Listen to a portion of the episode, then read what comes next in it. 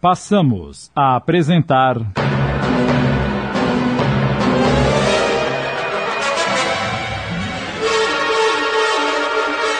A Mulher de Branco, uma adaptação de Sidney Carbone.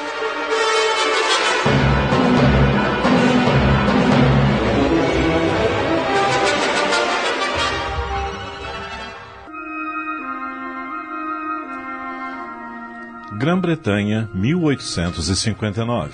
Época do romantismo, mas também da hipocrisia. O que vale na Inglaterra é ser lord, baronete, poder se orgulhar de um título de ser. O resto é um aglomerado de humildes a serviço de alguns privilegiados.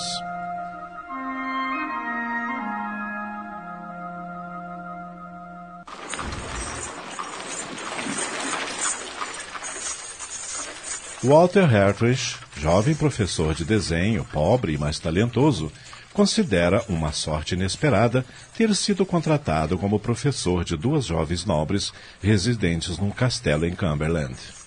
Limerite. É esse o nome da família que me espera. Eu teria que me sentir feliz, mas estou com um pressentimento de angústia. É estranho. Repentinamente, ele bota a cabeça na janela da carruagem e dá uma ordem ao cocheiro. Cocheiro, vamos dar uma parada. Quero apreciar a bela paisagem. A ordem é obedecida imediatamente. Ele desce do veículo e se dirige para o lado esquerdo da estrada. Abriga-se entre algumas árvores e fixa o olhar na planície que se perdia de vista. É um lugar maravilhoso. Acho que vou me sentir muito bem se Cumberland tiver o ar puro que se respira por aqui. De improviso, sem que tivesse ouvido ruído algum, sente uma mão pousar de leve sobre o seu ombro. Hein? Vira-se e, todo surpreso, olha para a desconhecida, uma mulher toda vestida de branco. Quem é? E o que deseja? Desculpe-me, cavalheiro. É este o caminho para Londres? Walter fica tão transtornado que não consegue responder rápido. O senhor me entendeu? Perguntei se esta estrada leva a Londres. Ah, sim, sim. Queira me desculpar, eu fiquei tão surpreendido com a sua aparição que. O senhor não está pensando que fiz algo de mal pelo fato de estar a esta hora aqui, neste lugar, está? Oh, não, não, eu não pensei nada disso. Então, posso confiar no senhor? Claro. Aconteceu-me uma desgraça, senhora. É mesmo? Posso ser de algum auxílio? Pode sim. Pode ajudar-me a encontrar condução. Tenho uma amiga em Londres que me espera. Bem, se caminhar por uma hora em direção ao norte, encontrará uma hospedaria. Dormi lá esta noite e o proprietário aluga carruagens. Ai, obrigada. A misteriosa moça coloca a mão sobre o peito de Walter, que fica muito perturbado. Prometa que não fará indagações a meu respeito quando eu me for. E por que eu faria? Prometo-lhe. Desculpe-me, mas. Conhece alguém altamente colocado em Londres? É, quero dizer, algum nobre? Conheço alguns cavalheiros, mas só por ter estado a serviço deles. Sou professor de desenho. Ah, louvado seja Deus! Se não é nobre, posso confiar no senhor. Eu fui tratada cruelmente por um baronete, uma criatura malvada que eu odeio. Chama-se Sir Percival Glade. Mas não me pergunte nada. O senhor mora em Londres, não é? Sim, mas agora vou passar um tempo em Cumberland. A esse nome, o rosto da mulher se ilumina. Ah, eu passei minha infância em Cumberland. Como gostaria de rever o castelo de Limeride. Conhece o lugar? Ai, como eu conheço. Mas o castelo agora deve estar desabitado. A doce Lady Farley morreu. Que terá sido da menina que conheci naquele tempo? Mas quando foi que viveu lá? Fale-me do castelo. Não tenho tempo agora. Preciso ir. E ela já estava se afastando quando Walter perguntou: Tem certeza que não precisa mais de mim? Tenho. E se o senhor é mesmo um cavalheiro como parece, lembre-se de sua promessa. Adeus! E desapareceu na estrada sem deixar rastro. Que criatura misteriosa. Parece até personagem de um sonho. E que estranho ela ter falado justamente de Limeride para onde vou. Ah, é melhor esquecê-la. Ele retorna para a carruagem e. Prossiga, cocheiro. O veículo deixa o lugar e reinicia a viagem. Walter, por mais que tente, não consegue esquecer a estranha aparição da mulher vestida de branco. Quem será ela? E por que me pediu para não dizer nada a seu respeito? É tudo muito estranho. De repente. O que aconteceu? Walter põe a cabeça para fora da janela e vê um soldado a cavalo. Este lhe indaga. Desculpe, cavalheiro, mas durante o seu trajeto não viu passar uma mulher vestida de branco? Eu a estou seguindo. Perguntei ao cocheiro, mas ele não me respondeu. Não, não vi não, senhor. Tem certeza? Absoluta. Mas eh, pode me dizer o motivo dessa perseguição? É uma mulher perigosa. Fugiu de um manicômio ontem à noite. Sabe Deus onde terá se metido. Mas, se não a viu, obrigado. Pode seguir sua viagem, senhor. No dia seguinte, pela manhã, Walter chegou ao castelo de Limerick. Após esperar alguns instantes no salão de entrada, uma jovem linda e encantadora vem recebê-lo. Desculpe-me se eu fiz esperar, mas estava nos aposentos do meu tio, quando a criada foi avisar-me de sua chegada. Eu sou Miriam Alcombe, uma de suas duas alunas.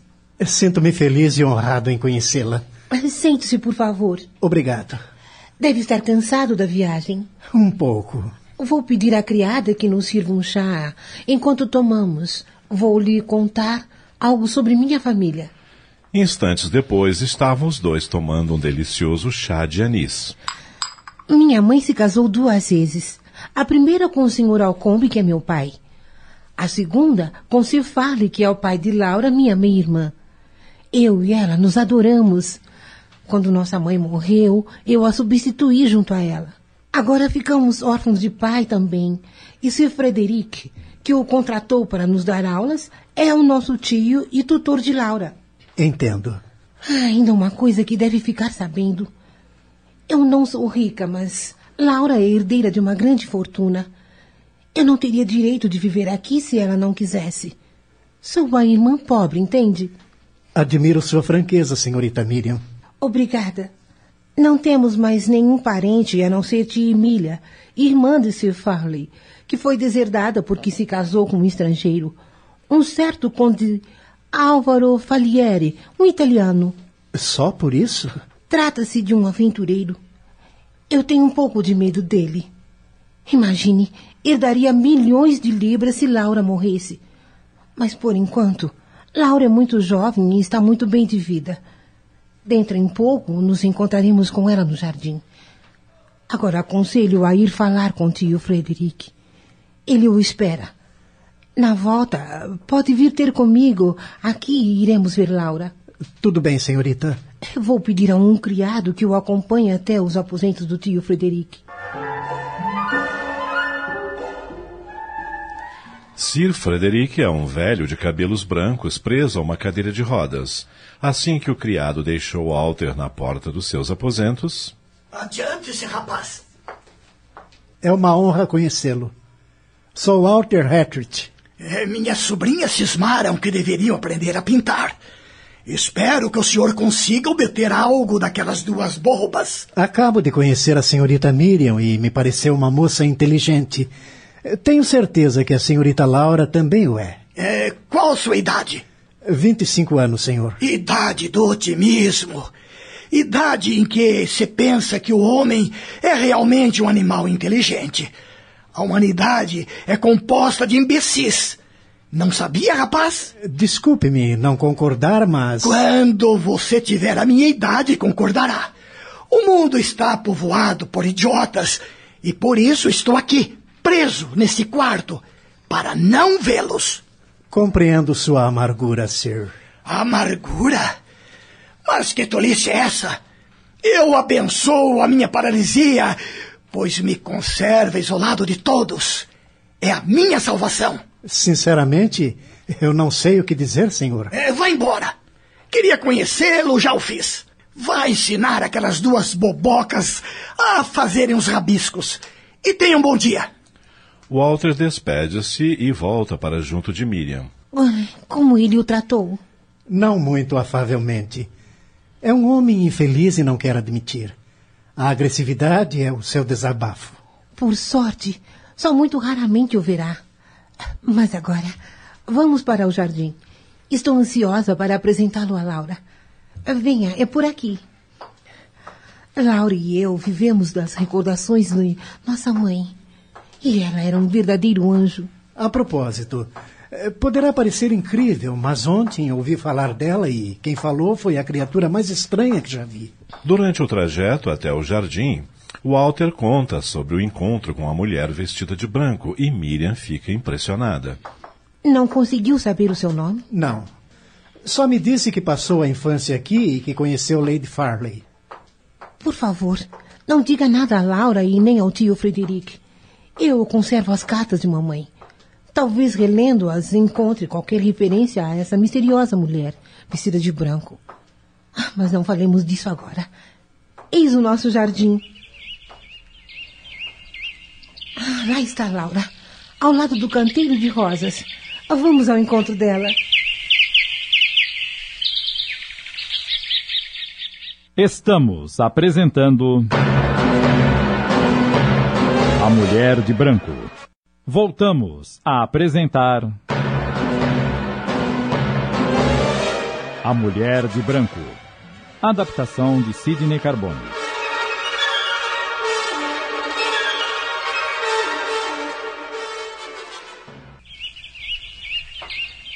Maninha querida, aqui está o Sr. Walter, nosso professor de desenho. Laura, que estava cuidando das rosas, ergue os olhos que ficam fixos em Walter. Miriam os observa preocupada. Como se olham? Meu Deus! Será que esse rapaz tão jovem e bem apessoado veio aqui para revolucionar a vida tranquila de Laura? Oh, seria uma tragédia. Walter estava encantado com a beleza da moça e pensou: Como é linda! E como se parece com a misteriosa mulher vestida de branco? Só que esta é cheia de vida e a outra tinha um aspecto doentio. Com esforço, ele sai do devaneio. Encantado, senhorita. Espero ser um bom professor. A paisagem aqui é linda e merece ser pintada. As senhoritas escolherão os pontos que mais lhe agradarem e eu as ajudarei a reproduzi-los. é uma ideia maravilhosa. Por que não começamos já? Se o deseja. Eu fico contente em vê-la com tanto entusiasmo, Laura.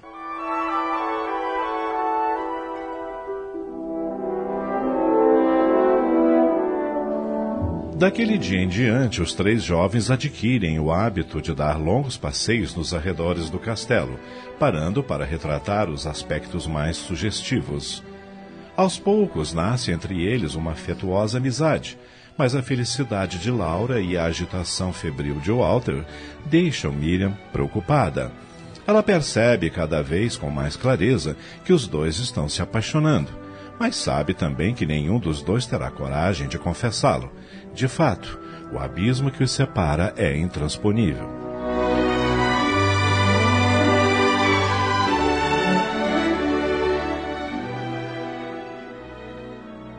Uma noite, Walter e Laura estão sozinhos na saleta de música. É Laura quem está tocando. Entretanto, Walter parece ausente. A moça percebe. Está aborrecido com a minha música, Walter? Não seria melhor darmos um passeio ao luar? Não, por favor. Fiquemos aqui. Pois eu me cansei de tocar. E se não quer me acompanhar, irei só. e como castigo, vou apagar as velas. Assim você ficará no escuro. Ela deixa a saleta rindo debochadamente. Se saísse sozinho com ela, não resistiria à tentação de beijá-la. E não devo, não devo ceder. Ao baixar os olhos, a luz do luar que entra pela janela ilumina um lencinho caído ao chão. Fora Laura quem o deixara cair ao sair. Walter apanha-o e beija-o. Ah, Laura, Laura, meu amor. Sei que é loucura, mas amo-a. Amo-a, amo-a. Inebriado, ele não percebe uma figura branca que se sobressai em contraluz no vão da porta. Walter! Ele estremece. Deixei cair o meu lencinho. Laura, por favor, saia daí. Está parecendo um fantasma. Um fantasma que veio perguntar-lhe se não está cansado de ficar aqui sozinho no escuro. Nunca se está sozinho quando existe no coração a imagem de alguém. Laura acende novamente as velas e indaga, ansiosa. A imagem de alguém a quem tanto ama? Posso perguntar quem é? É esse meu tormento. Não poderei jamais lhe dizer. Por que, Walter? Não seja cruel comigo, eu lhe suplico.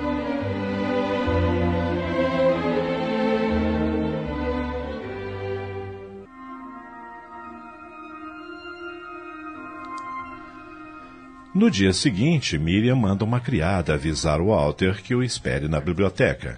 Imediatamente, ele vai ter com ela. O que deseja? Sente-se. Encontrei finalmente duas cartas de minha mãe. Na primeira fala de uma menina que esteve com ela durante alguns anos. Chamava-se Anne. E era filha de uma mulher muito doente. Uma certa senhora Caterique. Se a moça misteriosa que você encontrou na estrada disse que passou a infância aqui, poderia tratar-se dela, não acha? Talvez. Sim, talvez.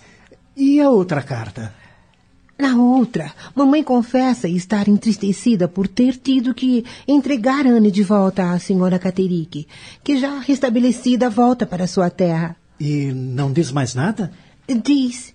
Explica que tinha grande afeição a Anne, especialmente porque ela se parecia muito com Laura. Com Laura? Então é justamente a mulher que encontrei. Nesse momento, Laura entra na biblioteca, tensa e desanimada. Miriam, ainda agora o tio Frederic me chamou em seus aposentos para uma conversa. Temos que preparar o quarto vermelho para amanhã. E sabe para quem? Vai chegar outro hóspede. Ai, meu Deus! O que foi? Vai chegar outro hóspede, sim, Walter. E de quem se trata? Do noivo de Laura. O noivo de Laura? É isso mesmo. Mas você nunca me disse nada, Laura. E nem Miriam me deu a entender que. Eu. Eu vou para os meus aposentos. Eu. Eu nunca poderia imaginar que ela tivesse um noivo. Você precisa compreender. É um noivado que foi imposto por seu pai no leito de morte. E Laura concordou. De qualquer maneira, não é para já. Vão casar-se somente dentro de alguns anos. Todavia, ele vem para cá e prefiro não vê-lo. Quem é? Como se chama? É um nobre. O baronete Sir Percival Glade. Você disse Sir Percival Glade? Sim, por quê? Naquele dia, a misteriosa mulher de branco pronunciou esse nome e me disse: Fui tratada cruelmente por ele. É um ser malvado que odeio. Laura não pode se casar com esse homem, Miriam.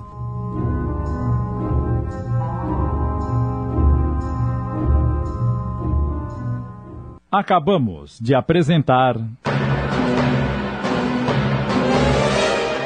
A Mulher de Branco. Obra de William Collins em 10 capítulos, adaptada por Sidney Carbone.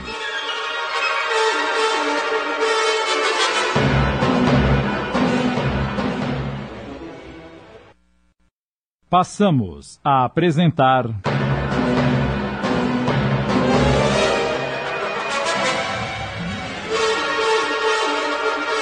A Mulher de Branco. Uma adaptação de Sidney Carbone.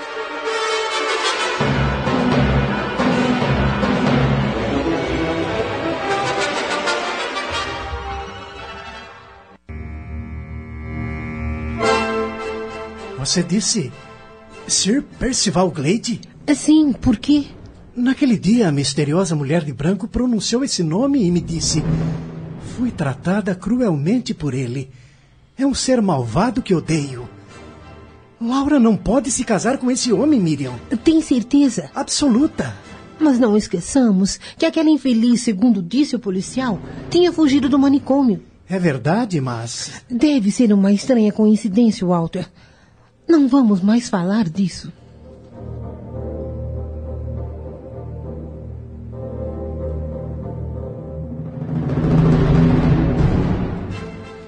Dois dias depois, Laura passeia pelo jardim quando o jardineiro se aproxima e lhe entrega um bilhete. Quem o trouxe? O homem diz que foi uma senhora desconhecida. Está bem, obrigada. Assim que o jardineiro se afasta, ela abre o bilhete um tanto tensa.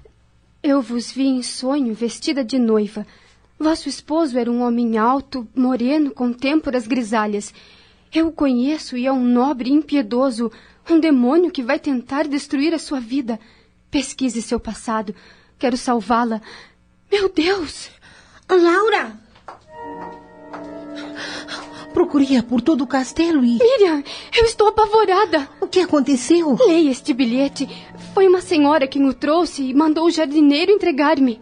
Miriam lê e fica transtornada também, mas procura esconder sua perturbação. Hum, não se deixe impressionar, querida. É um bilhete anônimo. E não devemos dar importância a esse tipo de correspondência. Mas. Oh, tio Frederica, espere em seus aposentos. Quer falar-lhe? Sobre o quê? Não sei, mas é melhor ir logo. Você sabe que ele detesta ser desobedecido.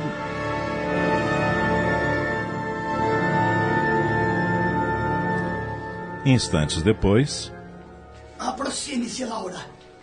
Não devora os seres humanos, apesar de desprezá-los. O que deseja, tio? Tenho aqui uma carta de Percival. Ele diz que chegará depois de amanhã e também. Também? Deseja que o casamento de vocês se realize o mais breve possível. Isto é, dentro de duas semanas. Duas. duas semanas? Para que tanta pressa? Por vários motivos. Eu mesmo, além disso, gostaria de ver realizado esse casamento antes de morrer. Que ideia é essa? O senhor ainda vai viver muito tempo. Se dependesse de mim, viveria mesmo, só para dar raiva a vocês. Mas há nesta velha carcaça algo que está começando a ratear. Está decidido. O casamento se realizará em duas semanas. Mas, tio, eu não estou preparada. Não me venha com histórias. Com auxílio de Miriam, você poderá fazer tudo a tempo. Por acaso pretende desobedecer-me? Não, eu não ousaria. Então pode ir.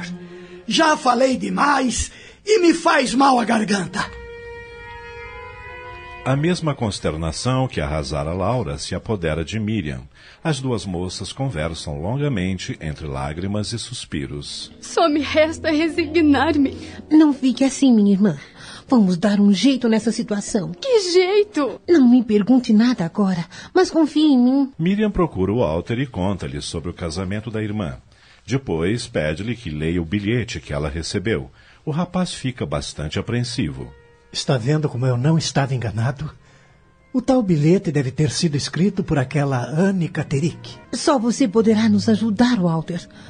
Vá à aldeia e descubra quem o mandou para Laura. Temos que esclarecer esse mistério. Eu tenho o pressentimento de que Laura corre um grande perigo. É necessário agir depressa. Duas semanas passam rapidamente.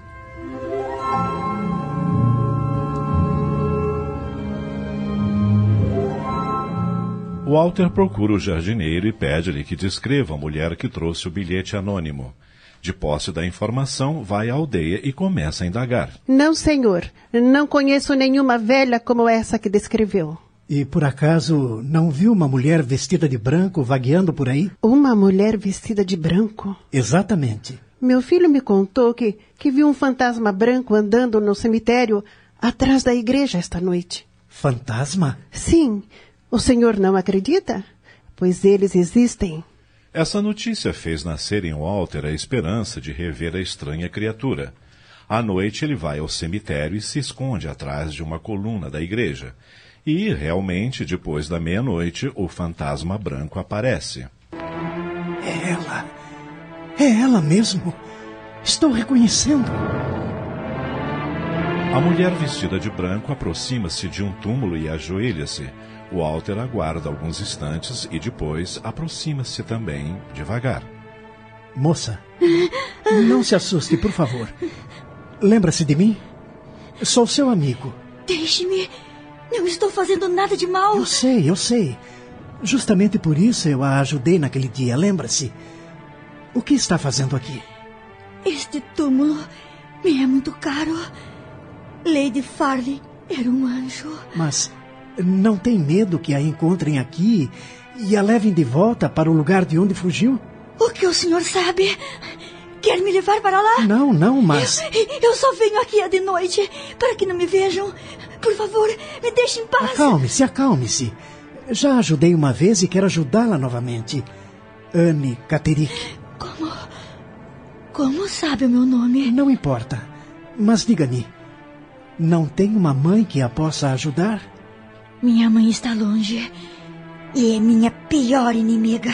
Anne, por que odeia tanto Sir Percival? Mandou-me para o manicômio. É um monstro. Em cada palavra sua se escondem a falsidade e a perfídia. Se gosta tanto de Lady Farley, deveria ajudar sua filha Laura. Devia lhe dizer quem é o homem com que ela vai se casar. Está bem, eu direi. Mas só a ela. Ao senhor, não. Agora, deixe-me ir. Estou com medo. Não, não, espere. Ele tenta detê-la, mas em vão. Ela foge na escuridão por entre os túmulos. Tenho que convencer Laura a vir vê-la, falar com ela. Mas como vou conseguir que venha aqui à noite num cemitério?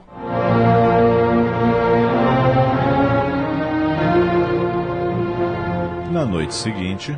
Laura, resolvi partir amanhã de manhã. Não quero ver o homem que será seu esposo, mas diga-me apenas uma palavra e eu ficarei. Ai de mim, Walter. Essa palavra não posso dizer, apesar de me despedaçar o coração. Fiz uma promessa e, além disso, penso na sua integridade.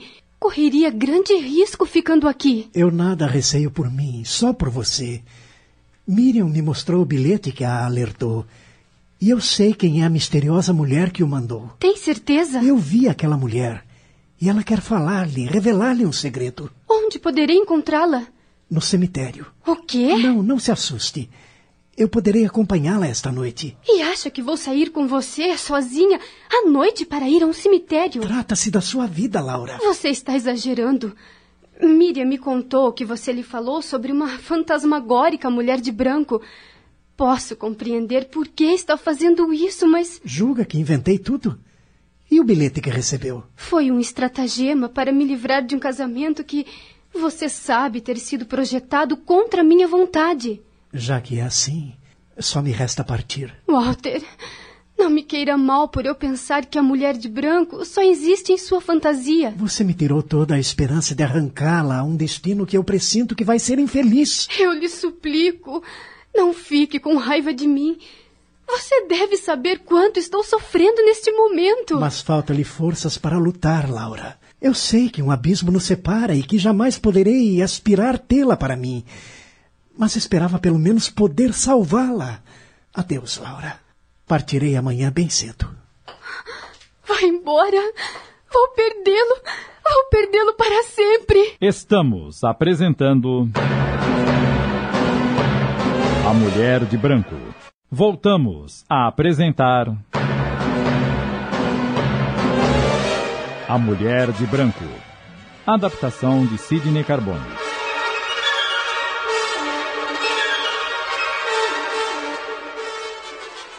No dia seguinte, ao entardecer, Sir Percival chega a Limerick e é recebido por Laura. Horas depois, encontra-se com Miriam no jardim. Gentilmente lhe beija a mão e. Como está, querida Miriam? Bem, obrigada. Temos que nos tornar bons amigos, porque vamos estar sempre juntos. Laura me pediu que a leve para viver conosco em Blater após o nosso casamento. E eu concordei. Hum, Fico-lhe grata. Agora se me dá licença. é visível que não gosta de mim, mas saberei mudar essa situação.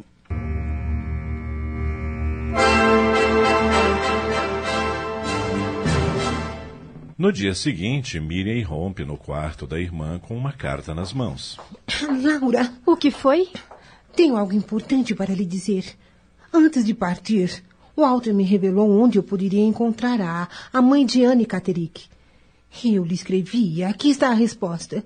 Tome, leia. Cara senhorita Miriam, Escreveu-me indagando se minha filha foi internada num manicômio com meu consentimento. E, além disso, pergunta se Sir Percival esteve pessoalmente envolvido nisso. Respondo afirmativamente a ambas as perguntas. Em troca de serviços que lhe prestei, Sir Percival teve a bondade de tratar desse assunto. Infelizmente, minha filha conseguiu fugir do hospital e eu nada mais soube dela. Fanny Caterick. A resposta chegou há poucos momentos. Então, essa mulher de branco, esse fantasma, existe. E eu duvidei das palavras de Walter. Fez mal em não acreditar nele. Mas esta carta elogia Sir Percival e o libera de qualquer suspeita. É verdade, Miriam. Mas eu não posso casar-me com um homem tendo outro no coração. Descobri que amo desesperadamente Walter. E agora? O que vai fazer? Vou falar lealmente com Sir Percival. E se ele for um cavalheiro, devolverá minha liberdade. Oh, eu tenho as minhas dúvidas. Ele faz muita questão desse casamento. Já assinou o contrato nupcial com o tio Frederick? Ainda assim, falarei com ele na primeira oportunidade. Eu vou torcer para que ele aceite liberá-la do compromisso. Mas agora levante-se. Amanhã está esplendorosa. Ótimo. Depois do de jejum, eu convidarei para um passeio no jardim e farei o pedido.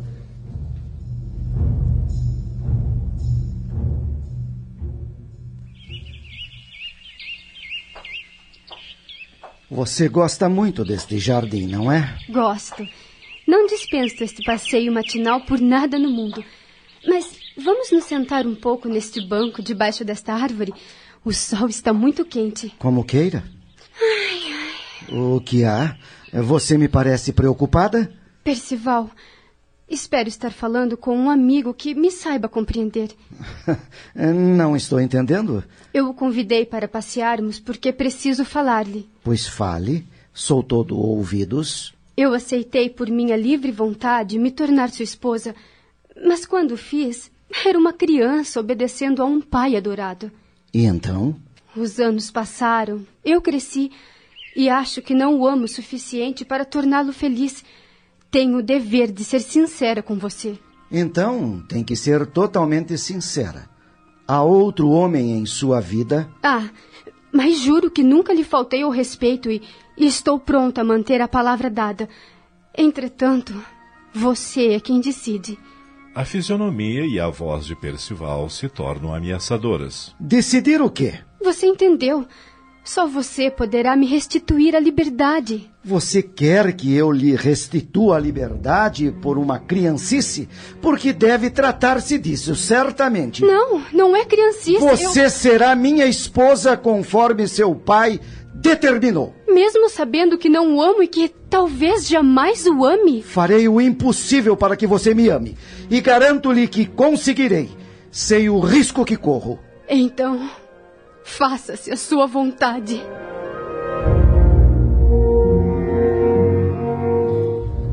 Mais tarde, Laura conversa com Miriam. Tentei comovê-lo, mas recusou-se a desmanchar o noivado. Estou perdida, Miriam. Esse casamento me infunde pavor. Oh, pobre da minha irmã. Como Walter, eu tenho o pressentimento de que vou ser muito infeliz.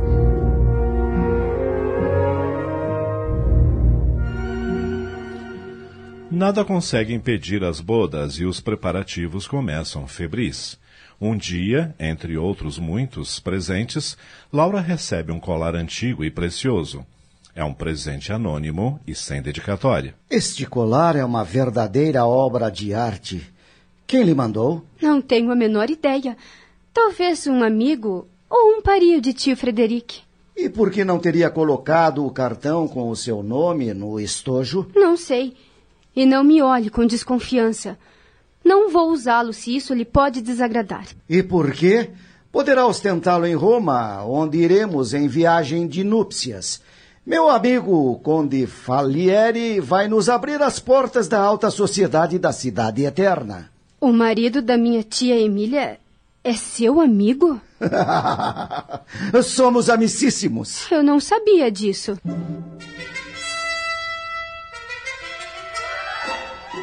Chega finalmente a última noite antes do casamento. Miriam, querida, estou morrendo de pena de me separar de você. Coragem, Laura. Quando retornar da viagem de núpcias, estarei em Blater. esperando-a. Ainda bem que você irá morar conosco. Ei, o que há? Por que essa tristeza? Não consigo me esquecer de Walter. Você tem recebido notícias dele? Sim, escreveu-me há dois dias. Está em Londres, pintando. Atirou-se ao trabalho para tentar distrair-se. Nunca mais nos veremos. Que Deus o proteja. Jamais poderei esquecê-lo.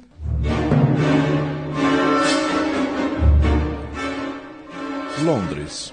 Walter está pintando em seu estúdio e tem consigo um amigo. Você deu o melhor de si nas duas últimas telas, hein, amigo? Mas se continuar nesse ritmo, vai acabar se matando de trabalhar. É só o que desejo, Raul. Raul olha para a moça retratada na tela e. Ela, sempre ela, nos mais diversos ambientes. É tão profunda assim sua paixão? Vai acabar destruindo a minha vida, Raul. Só de pensar que nunca mais a verei, sinto-me aniquilado. Por que, meu caro? Laura casou-se há dois dias. Acabamos de apresentar. A Mulher de Branco. Obra de William Collins em 10 capítulos, adaptada por Sidney Carbone.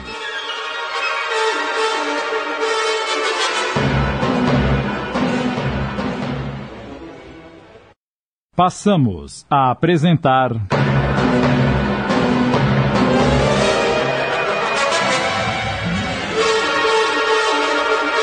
A Mulher de Branco. Uma adaptação de Sidney Carbone.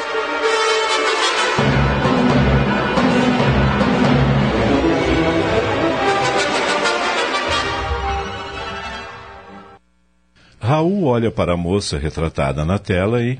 Ela, sempre ela, nos mais diversos ambientes. É tão profunda assim sua paixão? Vai acabar destruindo a minha vida, Raul. Só de pensar que nunca mais a verei, sinto-me aniquilado. Por que, meu caro? Laura casou-se há dois dias. Ah, eu sinto muito. De fato, Laura e Percival celebraram suas bodas e partiram para a Itália. A viagem dura três meses. As cartas para Miriam são poucas e lacônicas.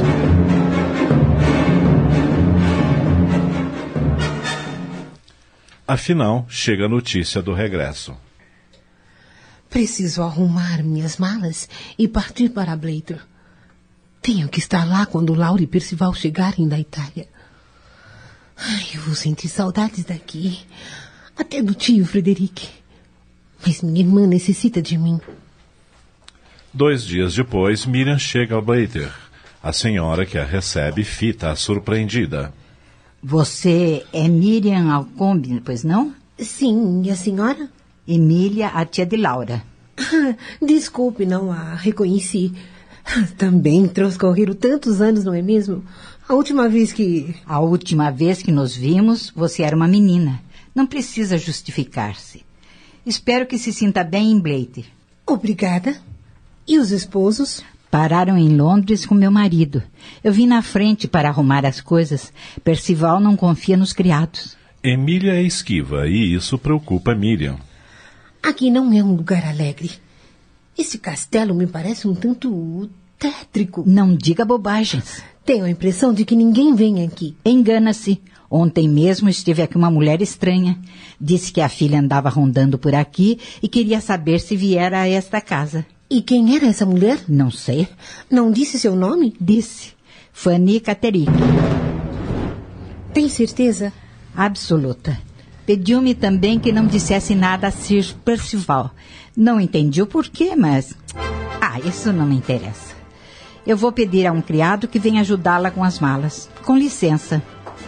A mãe de Anne veio procurá-la aqui. Por quê?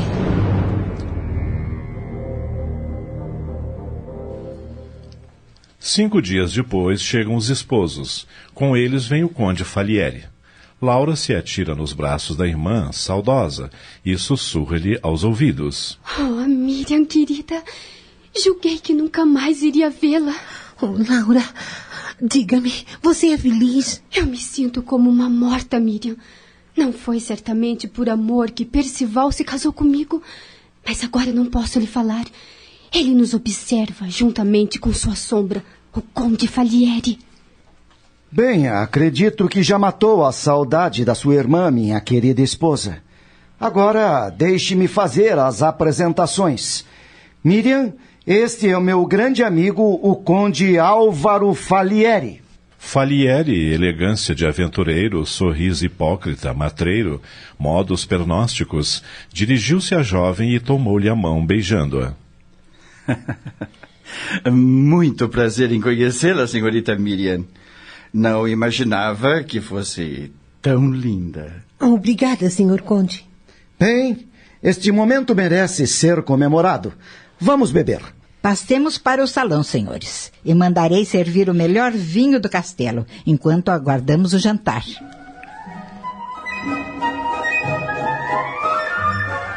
Depois do jantar, Laura e Miriam, finalmente a sós, podem entregar-se às confidências. Como é que você pode ter tanta certeza de que Percival não se casou com você por amor, Laura? Por quê? Entre nós ainda não houve nada. E nem haverá, Miriam. Você está querendo dizer que. Ele nunca tentou entrar no meu quarto. Você está falando sério? Alguma vez eu menti para você? Não, mas. Olha, quem sabe ele. Ele não estivesse esperando um sinal seu. Não vou me iludir, Miriam. Percival só se preocupa com sua situação financeira, que acabei descobrindo está péssima. Oh, meu Deus! É só meu dinheiro que lhe interessa. Felizmente, ele só pode dispor de uma parte da sua fortuna, a outra só com a sua assinatura. Trate de defender os seus direitos, minha irmã. Para mim, o dinheiro é o que menos importa. Mas a aridez de seu coração e sua cupidez causam-me repugnância. Nesse meio tempo, no salão. Você está agindo mal, Percival, mostrando-se descortês com sua esposa. Não estou para romantismo, Falieri. Você bem sabe qual é a minha situação. Você está nas mesmas condições que eu. Mas só com diplomacia obteremos o que desejamos. Não há tempo a perder, Falieri. Tenho que agir rápido. Quero lhe dizer uma coisa que muito me admirou, Percival. Enquanto você discutia com seus credores em Londres, eu fui a uma exposição de pintura e vi um retrato de sua mulher. O que disse? e para ser bem sincero, ela está maravilhosa. Você viu um retrato de Laura? Ah, é um quadro magnífico. Laura está vestida num traje azul e tem no pescoço um colar antigo e fabuloso. Um colar de lápis lazuli e turquesa? Justamente, meu caro. Uh, seria talvez uma joia de família? Não. Foi um presente de casamento que ela recebeu. Portanto, como e quando o pintor poderia tê-la retratado com aquela joia? Depois das núpcias, Laura foi para o exterior com você. Por conseguinte, foi pintado de memória e com amor. Percival se lembra da confissão de Laura e uma suspeita nasce na sua mente. Como se chama o autor do quadro? Hum, Deixa-me ver se lembro. Hum, Wilson, Wilson. Não, não, não, não. Ua... Ah, lembrei-me. Walter e. Walter de quê? Herr. Herr. Herr. Hertrich! É isso! Walter Hertrich! Conhece alguém com esse nome? Sim. É o nome do professor de desenho que ficou hospedado no castelo Limeridge por algum tempo. Ah, agora começo a compreender. Compreender o quê? O colar que Laura recebeu de presente foi dado por ele. Tanto melhor, meu caro. Você tem uma arma contra sua mulher, Percival. Tem razão, Falieri. Quanto mais depressa lhe pedir que assine o documento que pode nos salvar, melhor. Ah, mas lembre-se, meu querido amigo, nada de precipitação. Use de diplomacia. Diplomacia, entendeu? Estamos apresentando. A Mulher de Branco. Voltamos a apresentar. A Mulher de Branco. Adaptação de Sidney Carbone.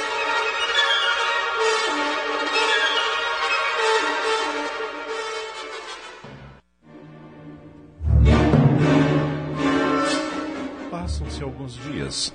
Para fugir da atmosfera opressiva do castelo, as duas irmãs fazem longos passeios pelos arredores até as proximidades de um pequeno lago. Apesar de adorar os nossos passeios, não gosto de vir a este lago. E por quê? Acho triste. É, concordo com você. Quando contemplo essas águas, sinto aumentar a saudade de Limeride. Ai, eu gostava tanto do nosso castelo, Miriam. Oh, não se entristeça, querida. Quem sabe um dia não voltaremos lá. Se não fosse você estar vivendo em minha companhia, eu só desejaria morrer. Oh, não diga isso, Laura. Tudo aqui em Blater me causa medo. Embora meu pavor maior tenha outro nome. Conde Falieri. Compreendo que não se simpatize com ele, mas não podemos negar que o conde tem sido gentil e atencioso com você. A gentileza de Falieri é falsa, Miriam. Tem certeza? Absoluta. Ele parece esconder um propósito secreto. Como assim? De vez em quando, o seu olhar parece me hipnotizar, tirar-me toda a vontade. Ora, Laura, você não é tão frágil e ignorante como a tia Emília, que está completamente subjugada por ele. Não é só tia Emília. O que está querendo dizer? Meu marido também está subjugado pelo conde. Não será impressão sua? Não. Já percebi que Percival não faz nada sem ouvir a opinião dele. Talvez saiba algo dele que nós desconhecemos e que a pobre Anne Caterick não ignora. É possível. Mas não vamos mais falar dessas coisas. Saímos para que você se distraia. E pensamentos tenebrosos só aumentam a sua tensão. Você tem toda a razão. Vamos aproveitar o sol da manhã e continuar o nosso passeio. Mal as duas deixaram as margens do pequeno lago, uma visão a certa distância apavorou Laura. Olha, Miriam! O que foi? Lá adiante, perto daqueles arbustos, uma sombra. Parece um espectro, um fantasma. Oh, meu Deus! Entre as árvores, uma figura feminina deixa-se ver. É ela! É a mulher vestida de branco! Oh, não há dúvidas. É exatamente como o Walter a descreveu. Por alguns instantes, as duas moças ficaram paralisadas, sem conseguirem se mover. Mas logo. Vamos fugir! Ela parece estar querendo se aproximar! Eu estou com medo! Não, não seria melhor ficarmos? Você está louca! Ah, se ela veio até aqui, talvez esteja querendo falar conosco. Quem sabe não terá algo importante para dizer. Diga o que disser, não poderá mais modificar a minha vida. Vamos embora, Miriam!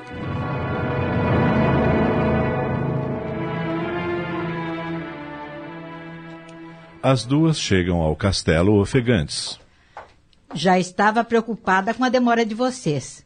Onde estiveram? Fomos dar um passeio pelo bosque. Seu marido quer falar com você, Laura. Agora não, tia Emília. Preciso repousar um pouco. O que aconteceu? Nada. O sol está muito quente e Laura cansou-se. Diga ao senhor meu marido que mais tarde conversaríamos. Eu acharia melhor atendê-lo primeiro. Não insista, por favor. O que está acontecendo aqui? Percival entra no salão e dirige-se à esposa. Há mais de duas horas que os criados a procuram por todo o castelo. Desculpe-me, mas. Onde estava? Ah, já sei. Saiu com sua irmã para dar um passeio. Sim, Sir Percival. Laura estava precisando respirar um ar puro. E eu a convidei para caminharmos. Entretanto, não fomos além do lago. Tudo bem. Agora, com licença, vou para os meus aposentos descansar. Você vem comigo, Miriam? Um momento. O que foi? Você descansará depois. Me acompanhe ao escritório. Preciso de você para uma pequena formalidade. Não pode deixar para outra hora? Agora, Laura. Agora! Perfeitamente. Miriam. Sim. Venha você também. Hoje parece ser o dia das surpresas. Incomoda-se, meu marido? Absolutamente. Instantes depois, no escritório. Diga o que deseja de mim. Preciso apenas de uma assinatura sua, caríssima esposa. Falieri? Pois não? Você servirá de testemunha. Estou às suas ordens. E você também, Emília? Perfeitamente, senhor. Vamos então à ação. E o que é que eu tenho que assinar? Espere só um instante. Percival abre a gaveta da escrivaninha e retira os papéis. Necessito de sua assinatura nestes papéis. E que papéis são esses? Seria demasiado longo para explicar. Eu não posso assinar sem saber do que se trata. Não se preocupe, minha querida. São formalidades administrativas que as mulheres não entendem. Diga ao menos que compromisso representa para mim essa assinatura. Percival adquire um ar de severidade e responde com rispidez. O que quer dizer com essa atitude? Não confia em mim, seu marido? Miriam, que a tudo observa calada, tem um pensamento tenebroso. Diabólico. De certo quer fazê-la assinar um documento de renúncia à herança. E imediatamente toma a defesa da irmã. A Laura tem razão, Sir Percival. O que está falando? Deixe-a ler o documento que tem que assinar e depois ela o atenderá. Sinceramente, você me espanta, Miriam. É assim que retribui a hospitalidade que lhe ofereço? Escarniçando minha esposa contra mim? Oh, por favor, o senhor não entendeu. Eu quis dizer que. Eu entendi muito bem. É exatamente isso que está fazendo. Por favor, Percival. Miriam só está tentando. E você cale-se! Oh, por favor, senhor. Vamos manter a calma. Não admito que você, uma pobretona, sem eira nem beira, que vive aqui de favor, se intrometa em assuntos que não lhe diz respeito. Ponha-se no seu lugar, Miriam, ou me arrependerei de minha generosidade e a expulsarei do meu castelo.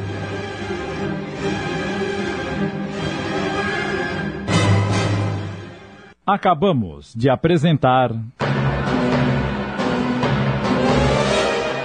A Mulher de Branco. Obra de William Collins em 10 capítulos, adaptada por Sidney Carbone.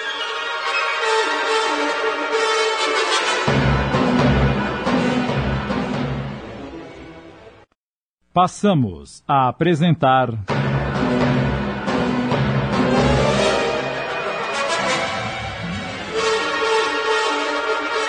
A Mulher de Branco. Uma adaptação de Sidney Carbone.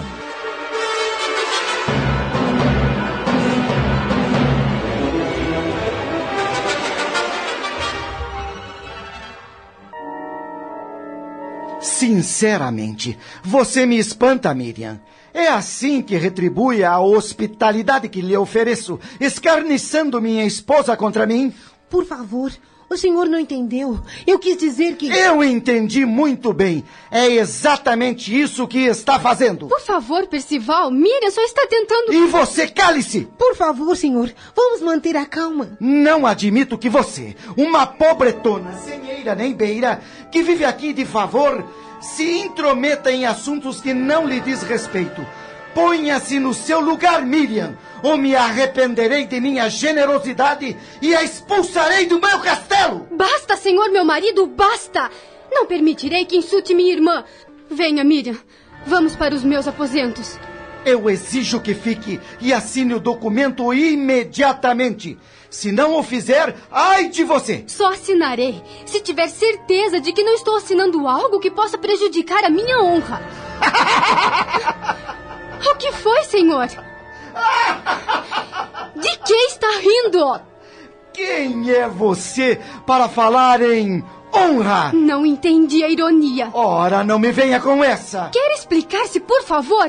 Notando que a situação está ficando insustentável, Falieri intervém. Percival, meu amigo, não o estou reconhecendo. Como ousa falar assim com sua esposa, Lady Glade? Toda mulher casada tem que obedecer ao marido. Não, não, não, não assim, amigo. Ela me tirou fora do sério, não percebeu? Os ânimos estão alterados. É necessário acalmarem-se. e depois, essa assinatura não é tão urgente assim. Mais tarde, com calma, vocês conversarão e chegarão a um bom termo. O melhor agora é encerrar este assunto. É, Você está certo. Vamos deixar para resolver isso num outro momento. Podem ir agora. Antes de deixarem o escritório, Laura lança um olhar sinistro para Falieri. Depois comenta baixinho com Miriam. Fico irritada com esse Falieri me defendendo.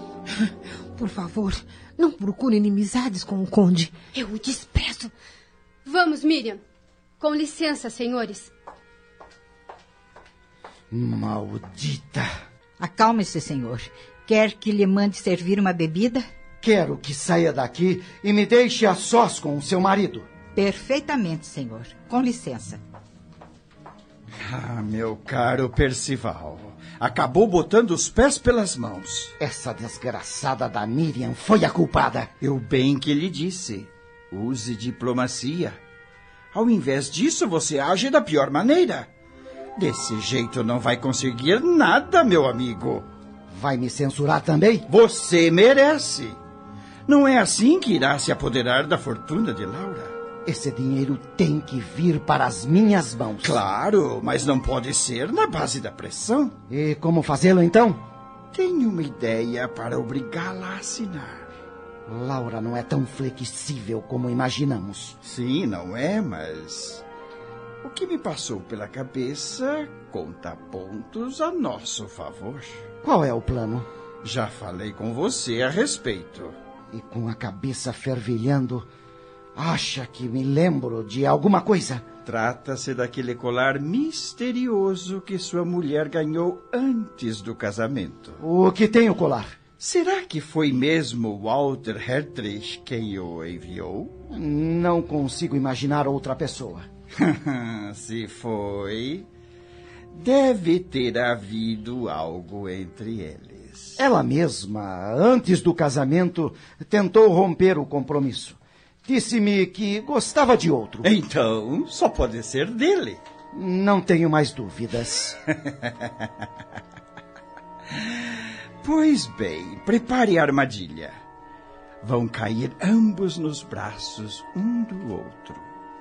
Você os pega em flagrante e ameaça com a perseguição judicial, a menos que ela assine. E então? Fale, Harry. Você é mesmo um demônio. Laura é romântica, dará tudo para salvar o seu amado de ir para a prisão. Estou vendo que compreendeu muito bem desta vez. É um plano perfeito. E eu o ajudarei. Mesmo? Confie em mim. Eu confio. E para provar, vamos para o salão tomar um vinho.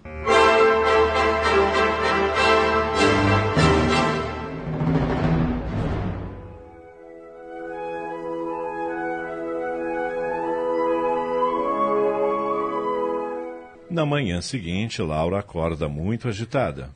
Não consegui pregar o olho. A lembrança daquela cena desagradável de ontem não sai da minha memória. Nunca imaginei que Percival tivesse a coragem de dizer palavras tão cruéis a Miriam, que é uma pessoa tão doce e sincera. A pobre também deve ter passado uma noite horrível. Vou me levantar e ter com ela. Instantes depois, Laura está vestida e prestes a deixar os seus aposentos. Tomara que não me encontre com Percival tão cedo. A última pessoa que desejo ver no mundo hoje é ele. Ao procurar o broche para prendê-lo ao peito do vestido, ela faz uma descoberta. Meu Deus! Não, não é possível! E rapidamente dirige-se para os aposentos da irmã. Miriam! O que foi, Laura? Aconteceu algo muito desagradável. O que foi? Ontem, enquanto fugíamos da mulher vestida de branco, perdi aquele broche que me é tão caro. O de safiras? Sim. Foi presente da minha saudosa mãe. Eu o adorava. Ah, que transtorno! Não posso ficar sem ele. E o que pretende fazer? Vou procurá-lo. Vai até o lago sozinha? Não me perdoarei se não encontrá-lo. E não tem medo de voltar e encontrar a mulher vestida de branco? Tenho, mas. Eu vou com você. Fará isso por mim? Não posso deixá-la ir àquele lugar correndo riscos. Vou me vestir e iremos em seguida. Mas ninguém poderá nos ver saindo. Claro. Quinze minutos depois, as duas moças estão se dirigindo para a porta de saída do castelo quando alguém as intercepta. Aonde vocês vão? Tia Emília? Estamos apresentando. A Mulher de Branco. Voltamos a apresentar. A Mulher de Branco. Adaptação de Sidney Carbone.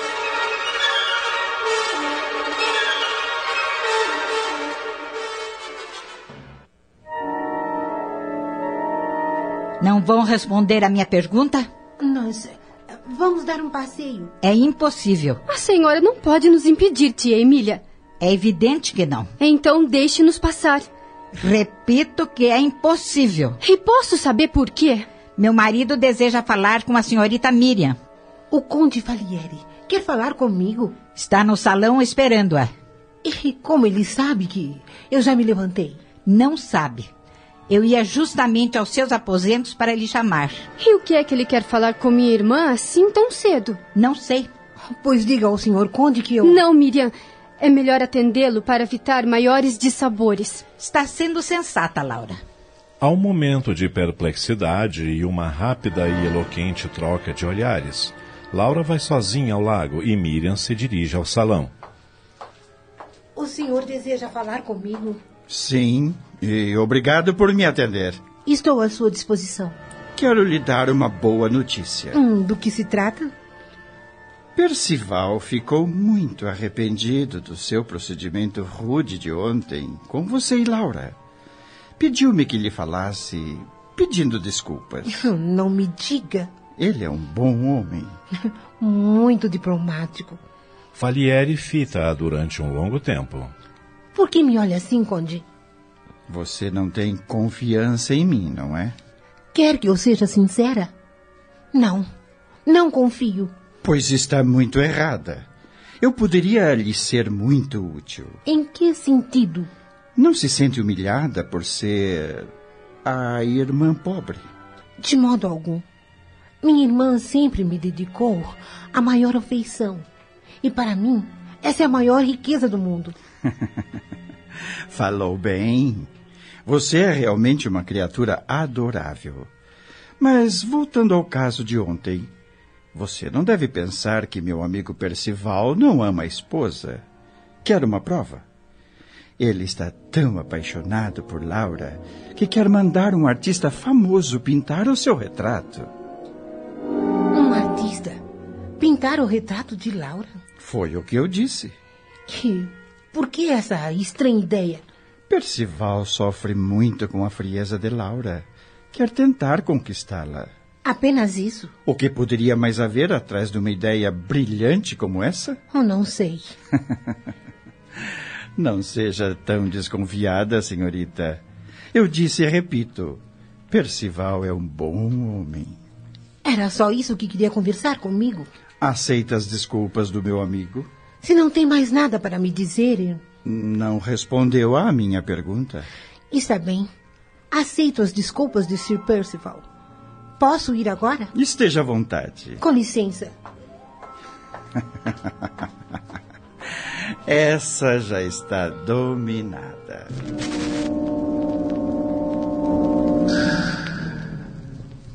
A conversa com Falieri perturbou sobremaneira Miriam. Ela vai ao encontro de Laura no bosque com a cabeça fervilhando. Todas as atitudes daquele homem me aborrecem e me quietam. Há alguma coisa por trás daquela conversa. Alguma coisa ruim. Mas o que poderia ser? Ah, lá está Laura. Laura! Rapidamente, ela vai ao encontro da irmã. Ah, querida, estava preocupada por você ter vindo sozinha e. Miriam, eu estou apavorada. Você está pálida, trêmula. O que aconteceu? Eu. Eu vi novamente a mulher vestida de branco. Ah, não me diga. E desta vez ela falou comigo. É mesmo? Foi ela que encontrou o broche de mamãe e me devolveu. É estranho. Muito estranho. O que é estranho? Ela se parece muito comigo. Eu tenho certeza. Poderia ser minha irmã gêmea se, se não estivesse envelhecida e doente. Procure se acalmar, querida. E me diga, o que ela lhe disse? Disse exatamente estas palavras. Antes que eu vá encontrar no céu sua querida mãe, quero lhe revelar quem é o homem do qual usa o nome. Então, ela lhe revelou o segredo? Ia fazê-lo, mas de repente começou a tremer e disse: Há alguém nos espiando por trás do arvoredo. Tenho que fugir. Domingo, depois do sol, vem aqui, mas sozinha. Dir-lhe-ei tudo. E ele terá medo de você. Depois saiu correndo e desapareceu. Quanto mistério, meu Deus! E agora, Miriam? O que farei? Acha que devo voltar para me encontrar com ela outra vez?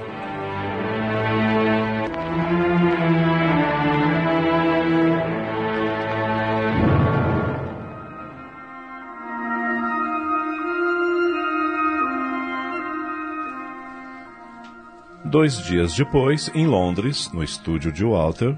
Está entendendo, Raul? O conde Álvaro Falieri me escreveu uma carta cheia de elogios, eh, convidando-me a fazer o retrato da sua sobrinha. E sabe quem é ela? É Lady Glade, a mulher dos meus sonhos, o amor que eu perdi. Mas que história maluca, amigo. Maluca? É uma grande ironia, isto sim. Você acha que ele sabe que você foi apaixonado pela sua sobrinha? Não sei. Não o conheço. Então deve encarar o convite como uma coincidência. Você é famoso, realizou uma exposição recentemente. Ele pode ter visto o seu trabalho, se empolgado e resolveu contratá-lo, apenas isso. Pode ser, mas eu não quero correr riscos. Não me diga que vai recusar o convite. É o que pretendo fazer. Ficou louco, Walter? É a oportunidade de ganhar um bom dinheiro. E cá entre nós, você ficou famoso, mas ainda não saiu da pobreza. E trabalho, meu amigo, não se recusa nunca. Já me decidi. Não vou aceitar. Não percebe o que significaria para mim voltar a rever Laura? Para você seria como reviver. Reviver vendo-a unida a outro homem? Falar com ela, sentar-me à sua mesa, estar frente a frente horas e horas pintando-a, sem poder tocá-la, sem sentir o gosto dos seus lábios? Não, não, eu não aguentaria, Raul acabaria cometendo um desatino e isso poderia ser fatal para mim e principalmente para Laura. Acabamos de apresentar. A Mulher de Branco. Obra de William Collins em 10 capítulos, adaptada por Sidney Carbone.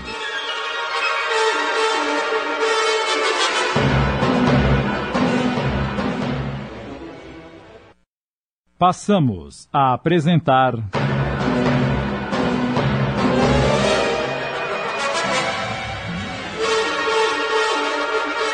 A Mulher de Branco, uma adaptação de Sidney Carbone.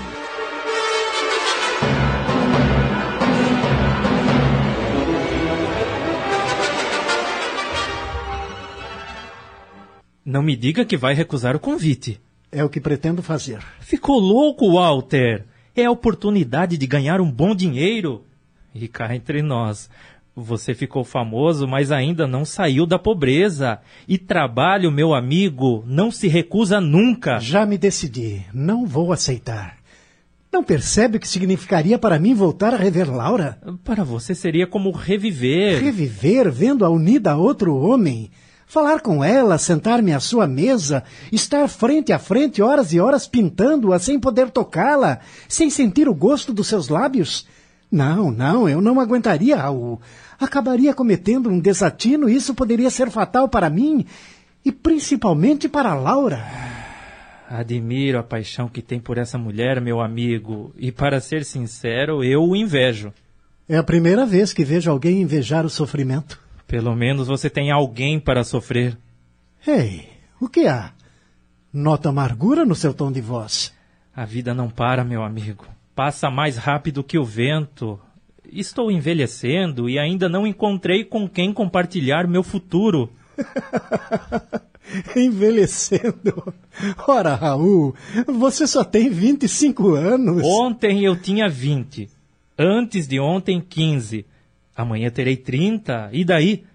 Não consigo me prender a nenhuma mulher e isso me apavora. É porque você ainda não se apaixonou.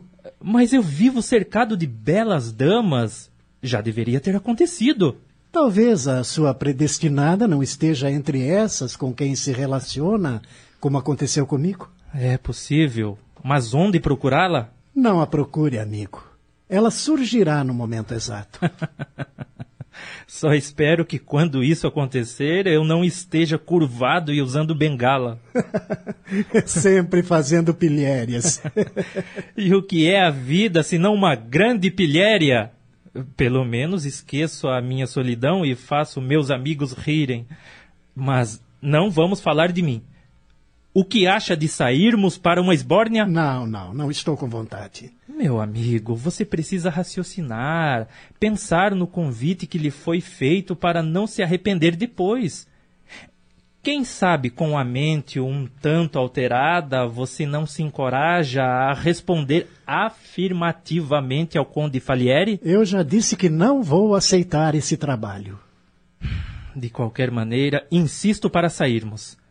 Você tem noção do tempo que tem se dedicado ao trabalho, esquecendo-se completamente que existe vida fora deste estúdio? Vamos, pegue a sua casaca que a noite londrina nos espera. Raul, Raul, você não muda nunca.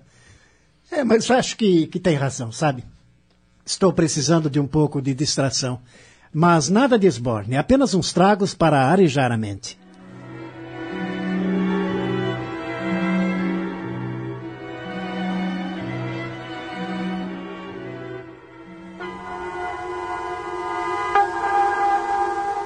Finalmente chega o domingo e Laura está pronta para ir ao encontro da mulher vestida de branco. Não, não quer mesmo que eu a acompanhe? Ela me pediu para ir só. Estou apreensiva. Não se preocupe, nada vai me acontecer. Em menos de uma hora estarei de volta. Saia pelos fundos para que não a vejam. Ficarei orando por você. Obrigada, irmã. Mas o tempo passa e Laura não retorna. Muito preocupada, Miriam posta-se a uma janela do castelo de onde pode apreciar o bosque. Prometeu-me que voltaria em menos de uma hora. E já faz quase duas que saiu. Eu vou esperar apenas mais alguns minutos. Se não retornar, irei buscá-la.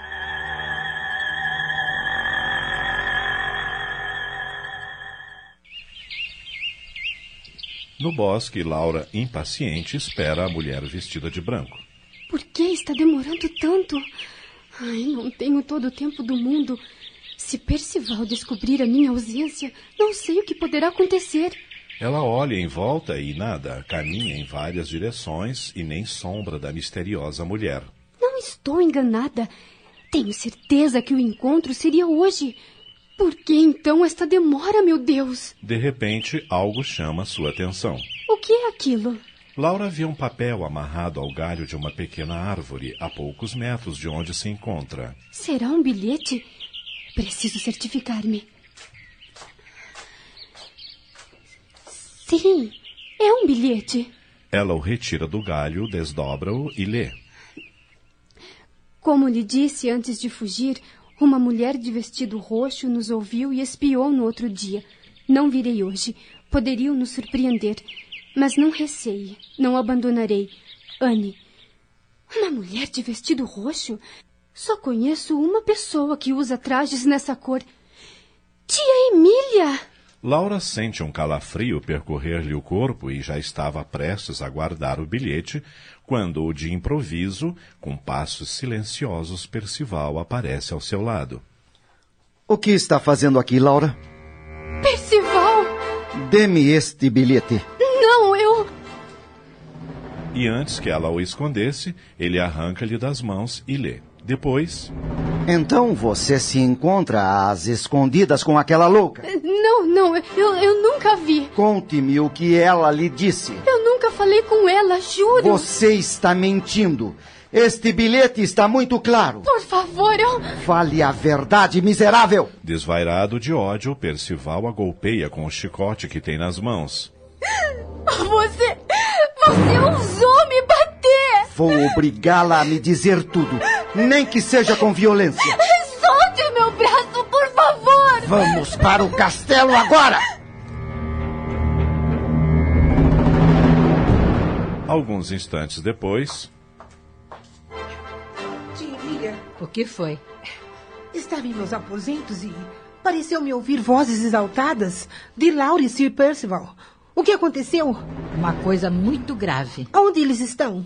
Foram para o escritório. Eu vou até lá. Não faça isso. Preciso saber o que está acontecendo. Quero ver a minha irmã.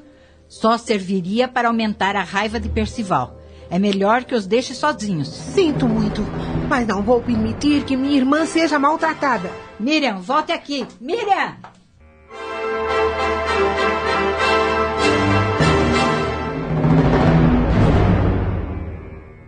Estamos apresentando. A Mulher de Branco. Voltamos a apresentar. A Mulher de Branco. Adaptação de Sidney Carbone.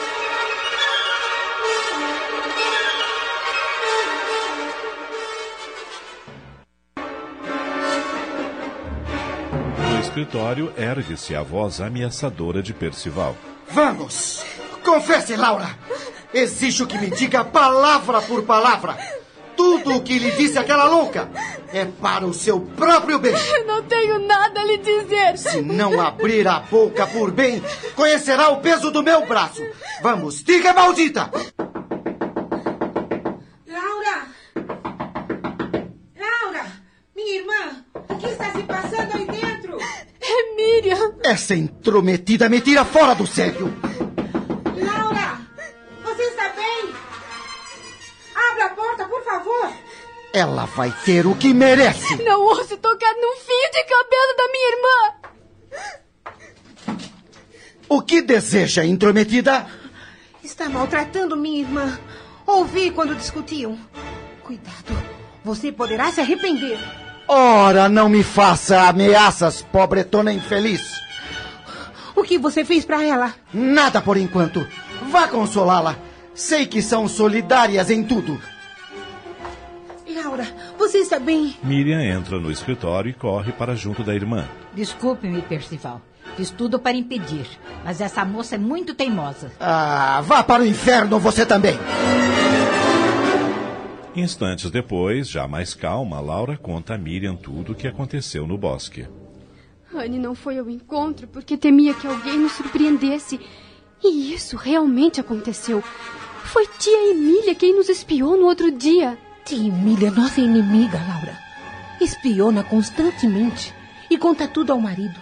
E esse transmite ao Percival. Só queria entender o porquê desse cego furor do Percival. É simples. Ele pensa que Anne lhe tenha revelado um segredo que ele deseja manter encoberto. Quer dizer que estamos em sua mira? Infelizmente. Ai, meu Deus. Percival é um homem terrível, Laura. E não temos ninguém que nos defenda. Tem que haver alguém com quem possamos contar. Alguém que nos ajude. Eu estou com medo, Miriam. Ai, eu também. Mas precisamos ser fortes. Se Percival perceber que estamos amedrontadas, seremos presas fáceis em suas mãos. O que vamos fazer, minha irmã? Eu não sei. Temos que pensar em algo e urgente.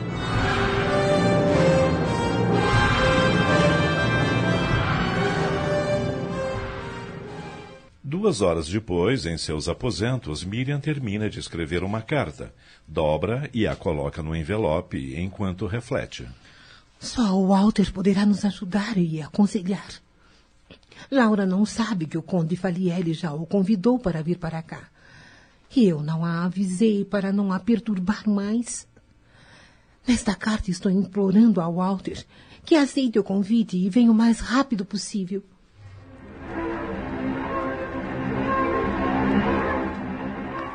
Droga! Droga! Juro que não pensei que seria tão difícil. Maldição!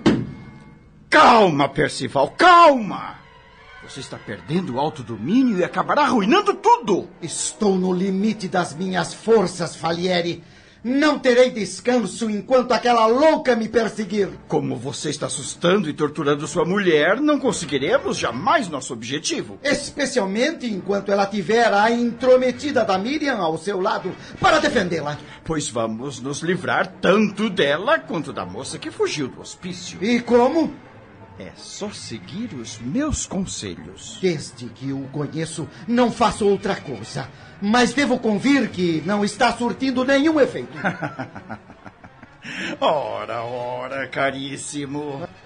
Vamos acabar no fundo do abismo, isto sim. Não seja pessimista. Com precipitação não se resolve nada. E com calma e paciência, menos ainda. Aí é que você se engana. Ficaremos ricos, Percival, se você mudar sua tática, evidentemente. Não sei, não. Ah, seja gentil com sua mulher de agora em diante. Procure cercá-la de afeto, carinho. Conquiste a sua simpatia a qualquer custo. Comece dando-lhe um presente.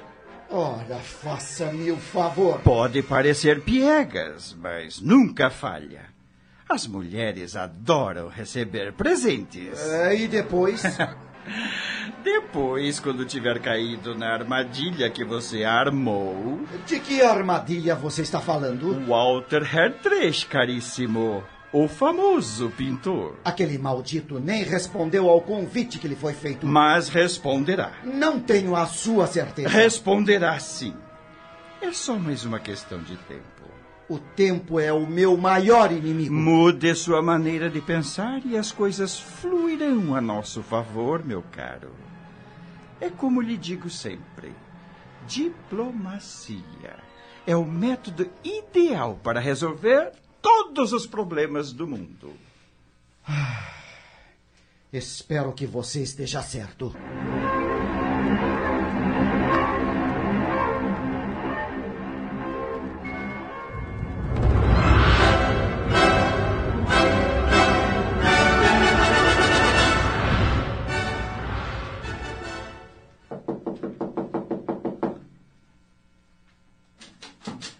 Olá, como vai, amigo?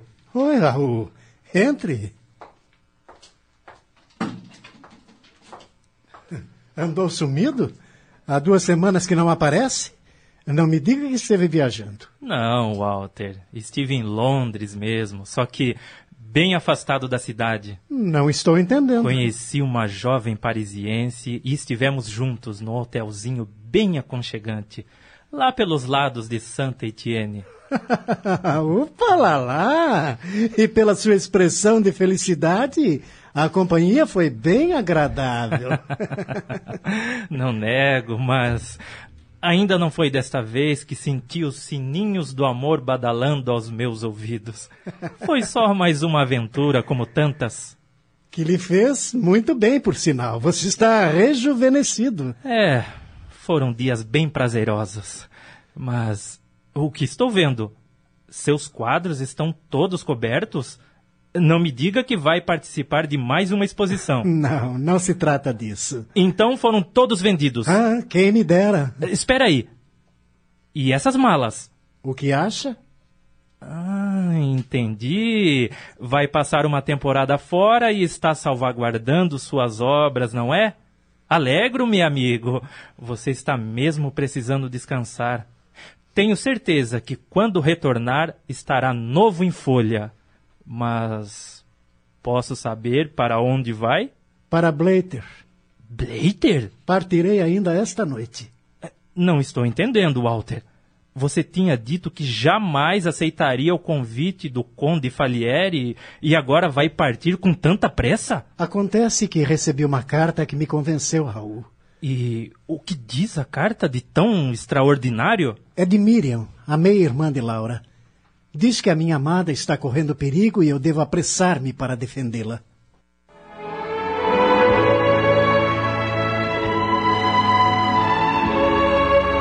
Esta história é ficção literária. E estes primeiros capítulos nos colocam num ambiente em que os fatos foram imaginados mas ainda não fornecem dados seguros sobre o que comentarmos. O que se constata de forma clara é a realidade da vida europeia no século XIX, com todas as suas características sociais, culturais e econômicas. Os matrimônios eram resultado de acordos de famílias e as mulheres deviam aceitar as imposições, transformando o casamento num negócio que não considerava o sentimento. Na próxima semana, a história terá continuidade e poderemos então tomar conhecimento do desenrolar dos fatos e tirar conclusões mais precisas. Se considerarmos a visão espírita, o que podemos dizer é que as criaturas daqueles tempos sofriam as limitações dos preconceitos sociais e econômicos lamentáveis. Os interesses materiais se sobrepunham completamente sobre tudo mais, e a religiosidade da época era acanhada e não permitia outros pensamentos senão a tradição milenar. O autor desenvolveu a imaginação dentro da realidade em que vivia. O ser humano, com o decorrer do tempo, vai amadurecendo através das reencarnações e modifica aquelas realidades, porque não mais aceita as imposições injustas e descabidas. Hoje ainda existem muitos absurdos no comportamento humano, mas já vivemos mais libertos e a justiça social e familiar está cada vez mais acentuada. A literatura do século XX e XXI apresenta já outras características. Cabe a cada um de nós colaborar nesse sentido, meditando e vigiando os próprios impulsos e tendências. Acabamos de apresentar. A Mulher de Branco. Obra de William Collins em 10 capítulos, adaptada por Sidney Carbone.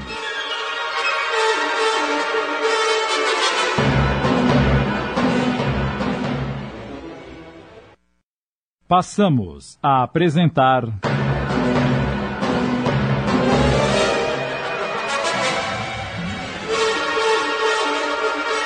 A Mulher de Branco. Uma adaptação de Sidney Carbone.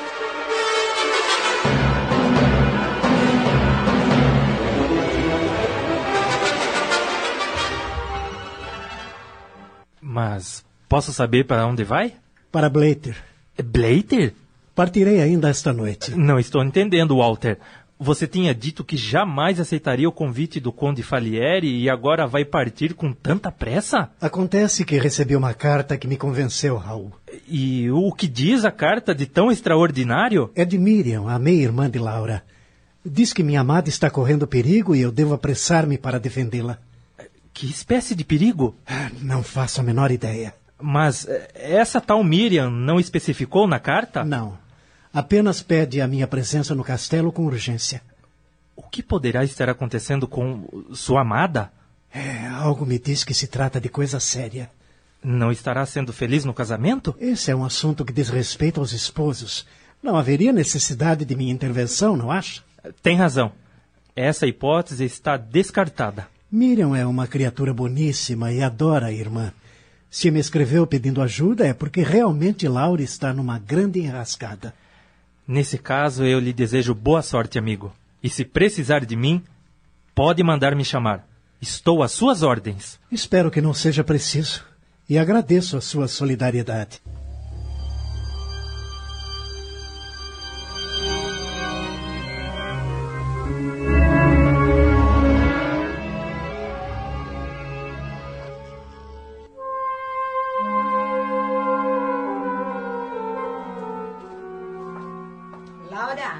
Tia Emília. Percival a chama na saleta de música. Para quê?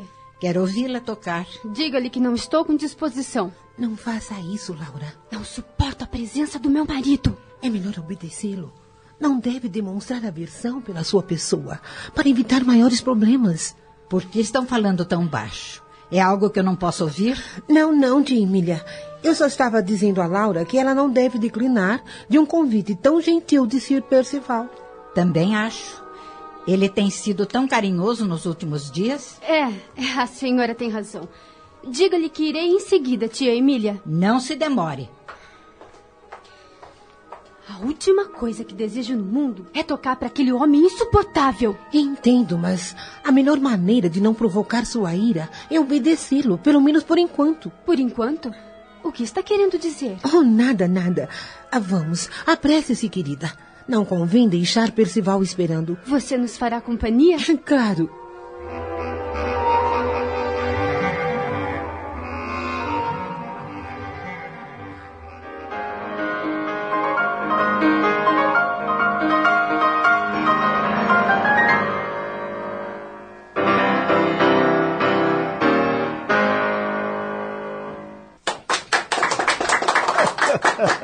Ah, bravíssimo, Laura.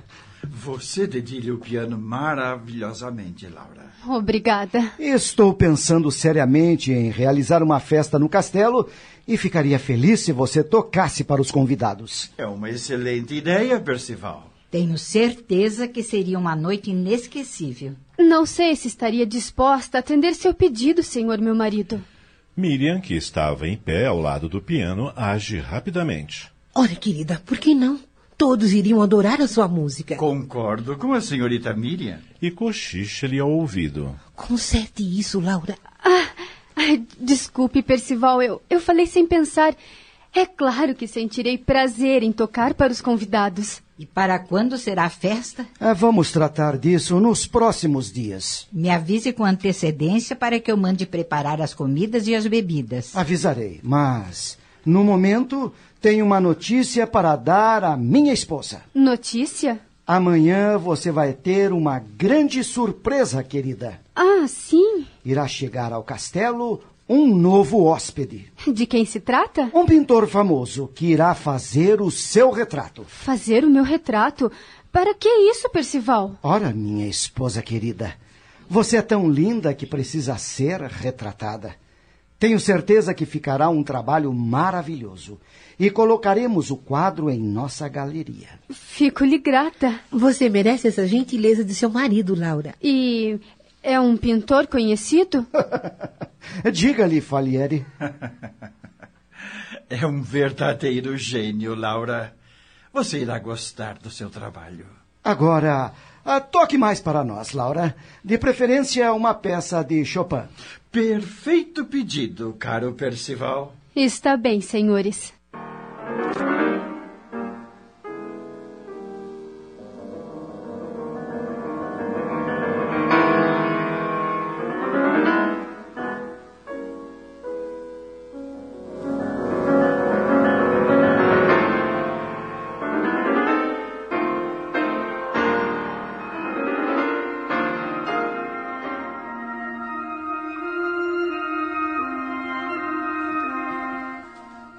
Dia seguinte, pela manhã. Percival a espera no salão, Laura. O artista que vai retratá-la acabou de chegar. Está bem. Miriam já se levantou? Sim. Peça-lhe que venha ajudar a me vestir e desceremos em seguida. Está bem.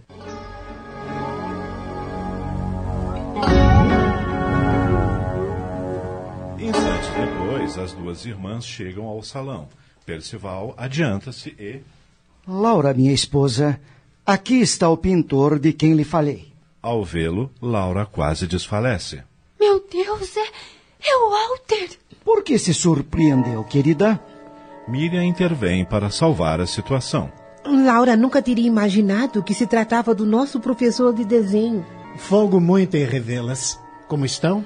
Gentilmente, Walter as cumprimenta e, percebendo a palidez de Laura, pensa rápido. Como está pálida. Pobre Laura. Tenho a impressão de que está doente. Seja bem-vindo ao castelo de Blater, Sr. Hertrich. Obrigado. Sinto-me envaidecido por tê-lo descoberto, meu caro jovem. Fui eu quem falou com Sir Percival a seu respeito.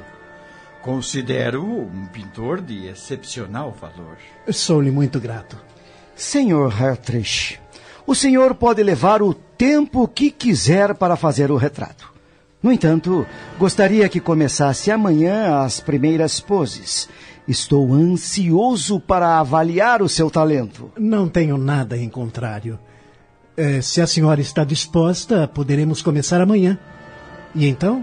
Por mim, tudo bem.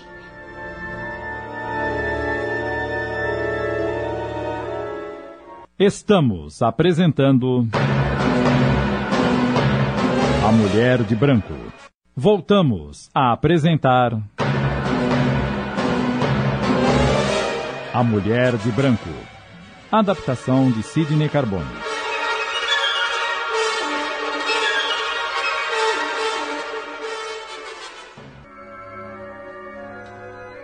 Bem, como já se conhecem, acho que não haverá nenhuma cerimônia. Mas, infelizmente, aqui no castelo, não temos nenhum salão com luz suficiente para que o senhor possa trabalhar. Percival, meu caro. Há um pavilhão no fundo do parque. É todo de vidro e nele reina perfeita claridade. Ah, é verdade. Não havia me lembrado daquele pavilhão. Realmente é um lugar perfeito. Algum inconveniente, Sr. Hartrich? Absolutamente. Farei nesse pavilhão o meu estúdio. Bem, o senhor deve estar cansado da viagem. Já mandei preparar os aposentos em que ficará hospedado. Vou pedir à dona Emília que o acompanhe até lá. Tia Emília deve estar dando ordens na cozinha, Percival. Se não se importa, eu acompanharei o Sr. Hartrich. Claro, Miriam. Faça isso. Mais tarde conversaremos, Laura. Está bem, Miriam. Ah, por favor, me acompanhe, Sr. Hartrich. Com licença, senhores. Assim que deixaram o salão em direção aos aposentos que o Walter deveria ocupar. Você recebeu a minha carta, Walter? Sim. Dias depois de ter chegado o convite do Conde Falieri. Agora que o vi, lembro-me de o ter notado visitando minha exposição de quadros. O que há, Miriam? Por que insistiu para que eu aceitasse esse convite? Porque um grande perigo nos ameaça. Sir Percival quer se apoderar de todos os bens de Laura e usará de qualquer meio para consegui-lo. Então é isso? Esse homem é um desclassificado. Desde que soube que Anne Catterick estava nos arredores de Blater e que falou com Laura, não teve mais descanso. Há sempre nele pronta a explodir uma surda cólera.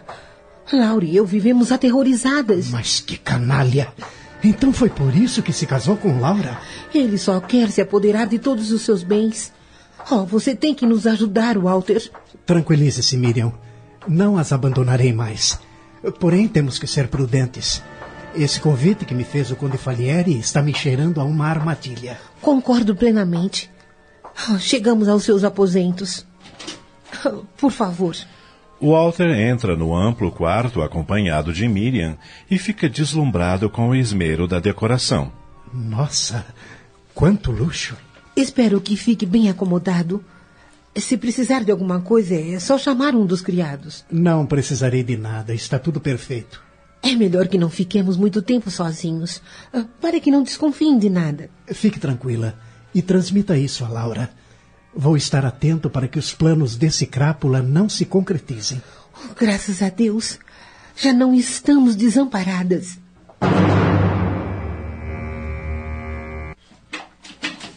Posso entrar? Claro, Laura. Você não me procurou depois que acompanhou o Walter aos aposentos? Estava ansiosa. Precisamos ser prudentes, minha irmã. Temos uma espiã em casa, esqueceu? Ah, Miriam, você não imagina o que senti ao rever o Walter.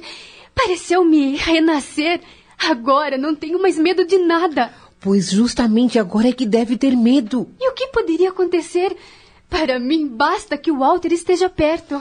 Oh, Laura, a sua euforia me faz tremer. Você precisa saber a verdade.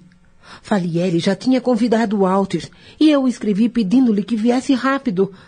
Mas sem querer, fiz o jogo deles. Como assim? Não entendi. Ouça-me.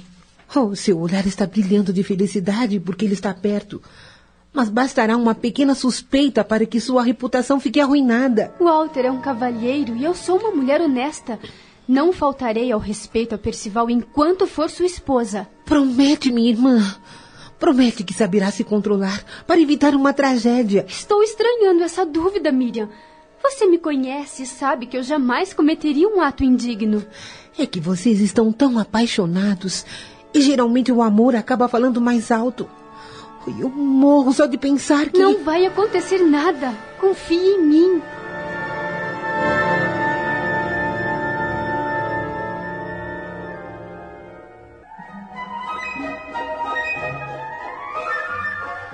No dia seguinte, o trabalho de Walter começa. Laura posa para as primeiras pinceladas. Miriam está sempre presente. Por favor, Laura, vire o rosto um pouco mais para a esquerda. Assim? Isso, perfeito.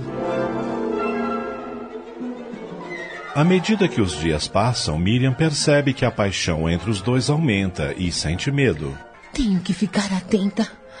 Não posso deixá-los a sós nem por um segundo. Certo dia, Laura pergunta ao jovem pintor: Walter, Foi você quem me mandou um colar como presente de casamento? Sim. Era uma lembrança de minha mãe, minha única riqueza. Eu percebi logo que eu recebi. E agora tornou-se a minha joia preferida. Vi-o tantas vezes no pescoço de minha mãe. Gostaria de vê-lo no seu. Quem sabe se eu. Bem, o dia está acabando e a claridade também. Vamos deixar para continuar o trabalho amanhã? Temos que voltar ao castelo. Ah, Miriam, ainda é cedo. Percival e o Conde Falieri foram a uma caçada e vão demorar a voltar. Já lhe passou pela ideia o que estarão caçando ultimamente? Batem os campos, o brejo, revistam as casas. O que está tentando dizer? Que estão caçando uma inimiga. Uma inimiga? Está se referindo a Anne Caterick, Miriam? Exatamente. Nunca mais a viu, Laura? Não. Desde que tia Emília nos espionou no bosque. Ai, Walter, quantas desculpas lhe devo por não ter acreditado quando você me falou. É, devo admitir que talvez muitas coisas não tivessem acontecido. Vamos, Laura. Temos que voltar. Começa a anoitecer. Laura levanta-se da poltrona em que estava sentada e deslumbra-se ao ver o trabalho de Walter. Meu retrato? Oh, meu Deus! Já está quase pronto. Mais uns dias e estará terminado. Mas assim, você terá que partir logo. Não se eu pôr em prática uma ideia. Que ideia? Todas as noites virei aqui apagá-lo, como Penélope desmanchava o bordado feito durante o dia. Mas isso é uma loucura, Walter. Tudo é válido para ficar ao lado de quem se ama, Miriam. Só de pensar em que chegará o momento em que você deverá partir, sinto-me morrer. Laura, eu acho que agora será impossível separar-me de você. Estão quase caindo nos braços um do outro quando. O que foi isso? Os cães estão ladrando. Percival e o conde devem ter voltado da caçada. Deus queira que não tenham encontrado a caça que estão procurando.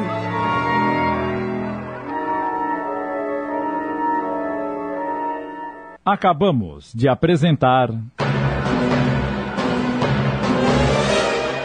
A Mulher de Branco. Obra de William Collins em 10 capítulos, adaptada por Sidney Carbone.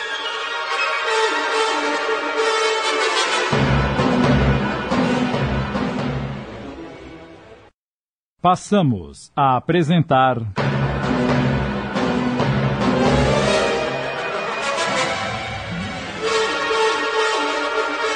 A Mulher de Branco. Uma adaptação de Sidney Carbone.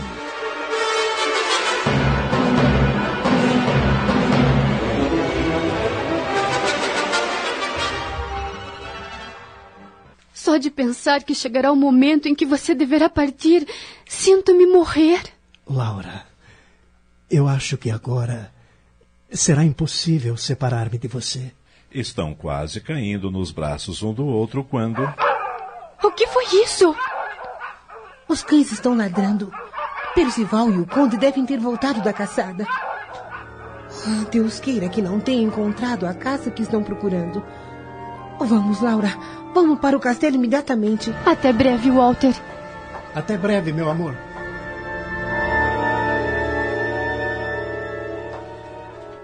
Naquela noite, durante o jantar. Posso servir-lhe mais um pedaço de perdiz, Sr. Walter? Obrigado, senhora. E você, Álvaro? Aceito, obrigado. E então, querida Laura, em que ponto está o seu retrato? Está quase terminando. E quando terei o prazer de vê-lo? Isso não é comigo. Quando, meu caro jovem pintor? Se o senhor permitir, será uma surpresa para o último dia. Mas quando será esse último dia? em breve, senhor.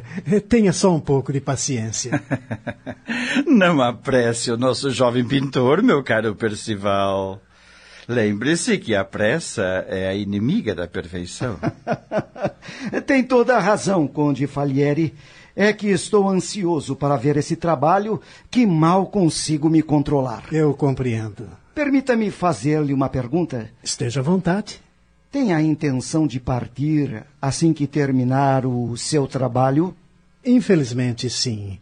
Tenho muitos compromissos me esperando em Londres. Queria lhe propor ir à caça conosco amanhã. mas não quero lhe roubar horas preciosas. Infelizmente, minha esposa não aprecia a caça. É verdade. Eu tenho verdadeiro horror ao ver matar os animais. Nesse caso, se não importa, querida, quero convidar a sua irmã. Eu? Por que não, Miriam? Você monta muito bem. Ah, obrigada, senhores, mas.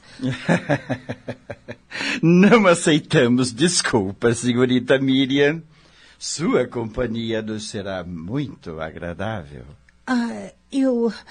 Eu não sei. Ah, por favor, seria ótimo que nos acompanhasse.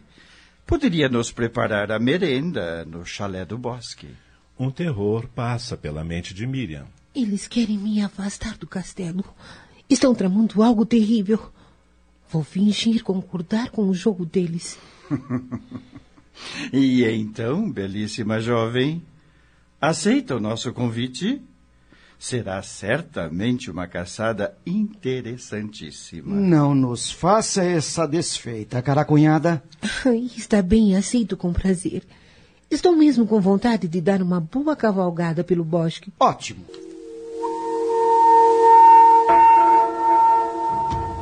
Naquela noite, Miriam custa adormecer. Seus pensamentos não a deixam tranquila. Como poderei recomendar a Laura e ao Walter que sejam prudentes? Assim que se encontrarem sozinhos, não conseguirão se dominar e vão cair nos braços um do outro. O plano que Percival arquitetou com Falieri é evidente. Quer surpreendê-los. Quer a denúncia, o escândalo, a desonra de Laura, para poder repudiá-la e tirar-lhe todos os direitos. Oh, meu Deus! Não permita que esse pérfido plano se realize. Livra minha irmã das garras desses dois crápulas. Laura é tão frágil, presa fácil.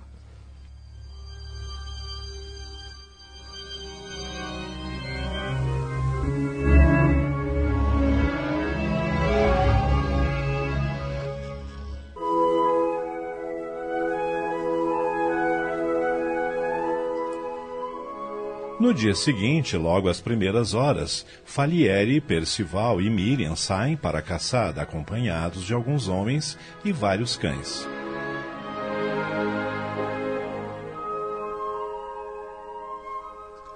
Horas depois, Laura se encontra com Walter no pavilhão de vidro para dar sequência ao retrato. Os primeiros instantes em que estão a sós é de inibição. Limitam-se apenas a conversar sobre o trabalho. Por favor, não se mexa tanto. Ai, desculpe. Se não estiver com disposição, podemos parar. Não, prometo que vou me concentrar mais. Entretanto, Walter não resiste e. Laura, sei que não devo perturbá-la, mas gostaria de saber se o, se o sentimento que você tinha por mim ainda está vivo como o meu. Por favor, não me tente. Se antes estávamos separados, agora o estamos muito mais. Sou uma mulher casada, uma prisioneira sem perdão. Se você me tivesse ouvido e ido ao cemitério de Limeride naquela noite falar com Anne, talvez tivesse desmascarado o homem que a mantém prisioneira. Sei disso, mas agora devo me conformar. Não posso faltar aos meus deveres conjugais. Se desse um passo em falso, seria odiada por todos, até pelo meu tio Frederic. Walter larga o pincel e aproxima-se dela. Então, eu nada represento para você? Não quero destruir a sua vida. Você é jovem e tem o direito de ser feliz com, com uma mulher livre. Feliz? Sem você, Laura? Como pode pensar tal coisa? Eu a amo. Cale-se, por favor. Por favor, digo eu. Não me faça sofrer. Compreendo que estou sendo má, mas receio por você. Eu sei me cuidar. Você não sabe o que está dizendo, Walter. Nesse ínterim, no bosque. Percival e Falieri fizeram tudo para se distanciarem. Havia em seus olhares algo duvidoso. Uma expressão de triunfo. Ai, não estou mais ouvindo nem o latido dos cães. De repente, um clarão lhe atravessa a mente. Voltaram para o castelo. É isso. Querem surpreender o Walter e Laura no pavilhão? Foi esse o sentido da frase de Falieri. Certamente será uma caçada interessantíssima. Oh, eu não posso permitir que isso aconteça. Serei mais ligeira que eles. Conheço este bosque. Eia! Eia!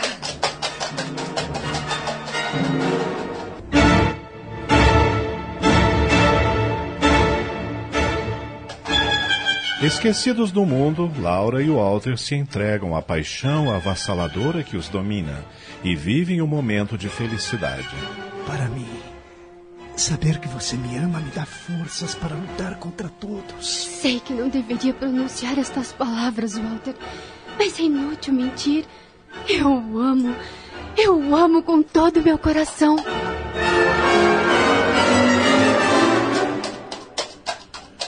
Miriam pegou um atalho no bosque e rapidamente chegou às imediações do castelo. Avista Percival e Falieri vindo pela estrada que dá acesso ao pavilhão de vidro. Ela é mais rápida. Tenho apenas alguns minutos de vantagem, mas serão suficientes.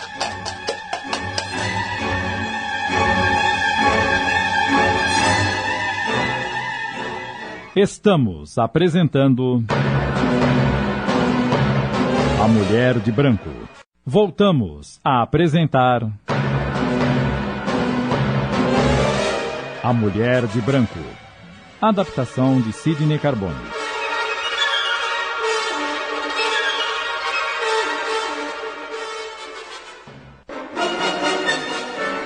Miriam chega ao pavilhão, desmonta rapidamente e adentra o recinto nervosa.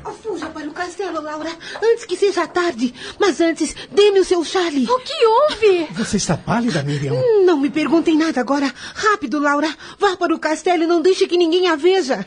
Completamente subjugada, a Laura sai correndo e desaparece. Miriam põe o chale da irmã sobre a cabeça, abraça Walter e. Beije-me, Walter. Aperte-me em seus braços. Para que isto? O que está acontecendo? Você já vai saber. Agora faça o que eu digo. Ele obedece a contragosto e, nesse preciso instante, Muito bem. Então é assim que a minha esposa posa para o retrato? Percival aproxima-se e arranca o chale da cabeça de Miriam, e a surpresa o faz empalidecer. Mas eh, o que é isso? Eu aqui pergunto, Sir Percival. Miriam?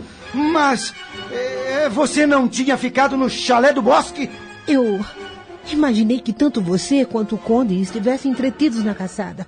E não fossem dar pela minha ausência. Sua vigarista! Um momento, senhor. Proíbo-lhe que insulte Miriam. Que bela conquista fez, senhor Hetrich. Uma miserável que come a minha mesa de favor e traz a desonra ao meu lar. Cuidado com o que o senhor diz. Calma, por favor, Walter. Não posso tolerar que uma mulher dessa espécie viva ao lado da minha esposa. O que está querendo dizer, Sir Percival? Fora da minha casa! Fora da minha casa, Miriam! O senhor enlouqueceu? Não permitirei que isso aconteça por minha causa. O senhor partirá com ela. E já, senhor Hertrich. Sendo assim, dê-me ao menos tempo para que me despeça da senhora Laura. Não será necessário. Arrume suas malas e parta hoje mesmo. Mandarei a Londres a importância correspondente ao seu trabalho. Entretanto, eu não sairei daqui sem me despedir da minha irmã. Cala essa boca perdida! Você não chegará nem perto de Laura. Não é digna de fazê-lo. E como vai explicar a minha súbita partida? Direi que você fugiu com seu amante. Isto bastará. Darei ordens para que uma carruagem esteja pronta para levá-los à estação mais próxima. Agora compreendo o seu gesto, Miriam. Você é realmente uma criatura excepcional. Descobrimos a intriga, mas acho que pioramos a situação. E agora como vai ser? Vamos fingir que estamos partindo e ficamos nos arredores até que Laura possa vir falar conosco. Pobre Laura, jamais terá coragem de fazê-lo. Será necessário que eu faça. Não podemos deixá-la entregue a eles.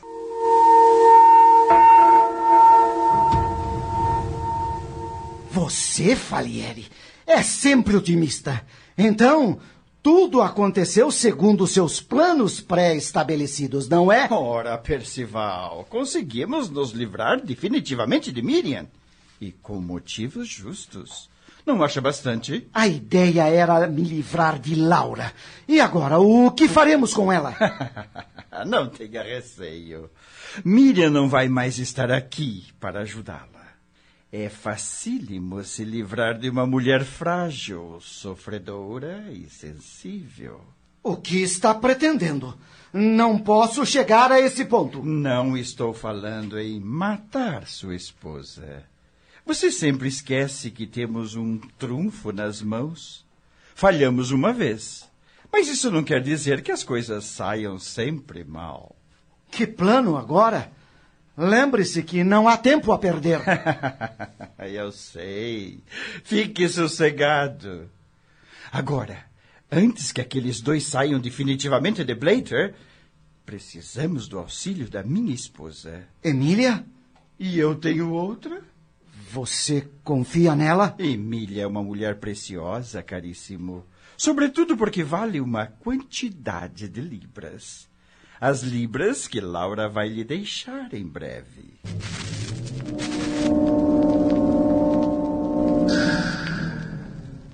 Fugindo do pavilhão, Laura se refugia em seus aposentos, onde aguarda a chegada de Miriam para lhe dar explicações. Por que ela demora tanto? Eu não estou me aguentando de ansiedade. Ah, eis que ela vem ao meu encontro. Entre, Miriam. Mas, em vez de Miriam, Tia Emília? Emília vem ao seu encontro com expressão grave. O que a senhora deseja? Vim avisá-la de que aconteceu uma coisa horrível. O que foi? Seu marido pegou em flagrante Miriam e o Sr. Hertich se beijando no pavilhão. Oh, meu Deus! Ele armou um escândalo e os expulsou daqui. Não quer mais vê-los. Vão partir dentro em pouco. Não! Percival não pode fazer isso! Ninguém vai me separar de minha irmã! Eu vou falar com Percival agora! Não, não vá. Seu marido está possesso. Não quer nem que Miriam se despeça de você. Ele não pode fazer isso! Pode sim, como dono do castelo que é. Deixe-me passar, tia Emília! Não posso. Tenho ordem de vigiá-la. Percival é um monstro! Não obedecerei! Quero ver Miriam ir embora com ela! Você não pode ir. Seu marido teria o direito de repudiá-la se fizesse isso. Eu quero ver Miriam. Ela é minha irmã e deve estar sofrendo. Não irrite ainda mais o seu marido com esse procedimento, Laura. A senhora não entende que eu a amo. É claro que entendo, mas ordens são ordens.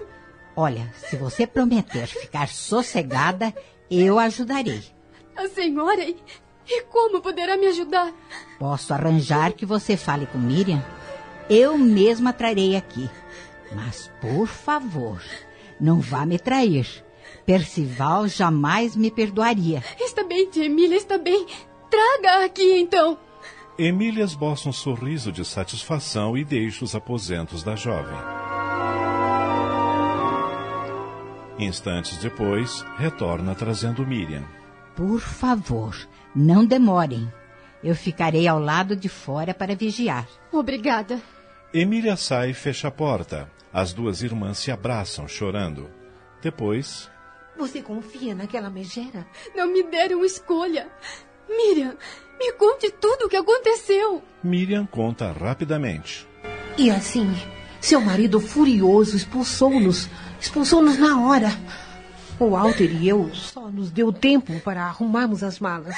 Leve-me com você, Miriam. Não me deixe sozinha, pelo amor de Deus.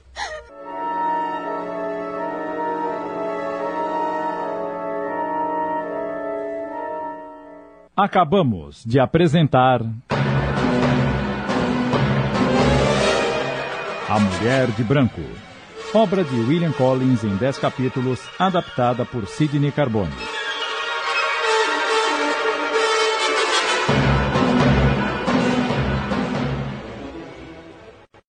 Passamos a apresentar.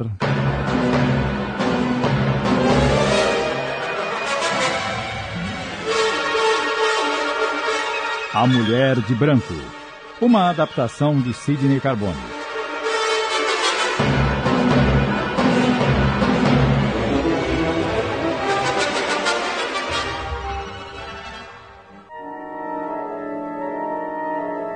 Emília sai e fecha a porta. As duas irmãs se abraçam, chorando. Depois.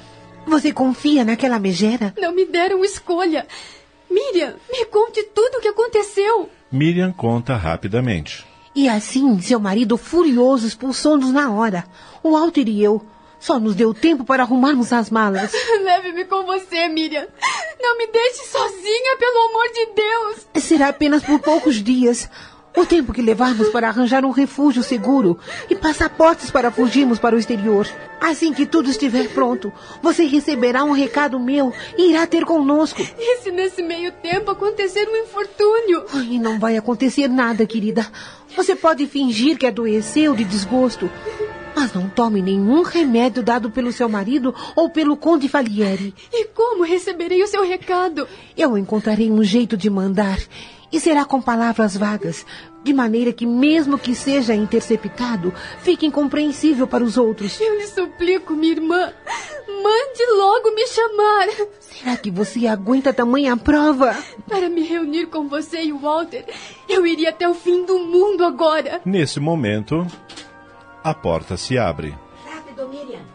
A carruagem está pronta e eu vi passos subindo a escada. Me dá um abraço, Laura. Ai, Miriam, eu vou sentir tanto a sua falta.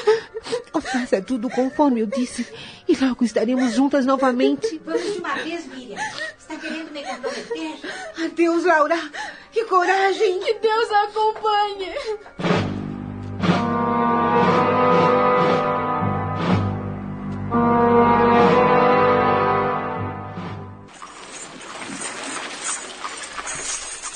Durante a viagem, Miriam tem o coração apertado e o Walter está tenso.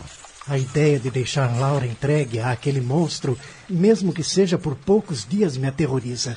A mim também. Ah, Walter, estou com um pressentimento horrível. Por favor, não aumente o meu desespero. Tento desviar meus pensamentos das coisas ruins, mas não consigo.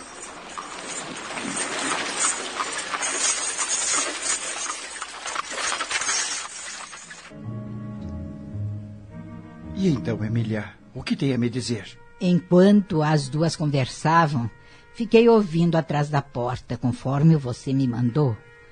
Laura vai fugir e, para isso, Miriam primeiro lhe enviará uma mensagem. Uma mensagem, é? Exatamente. Muito bem, Emília. Você foi perfeita.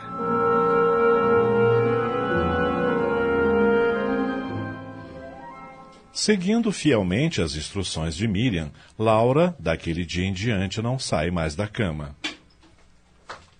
Laura? O que é, meu marido? A criada me disse que você não se alimentou. É teimosia sua isso de não querer comer nem beber. Não estou com fome. Estou me sentindo mal. Se eu não tivesse certeza que você está fingindo para me obrigar a fazer Miriam voltar, chamaria um médico para examiná-la. Eu tenho inveja dela por ter podido sair deste lugar tão triste. Você. Você não está sendo gentil comigo nem com a minha casa. Desculpe, mas eu não gosto daqui. Goste ou não goste, é aqui que vai continuar vivendo.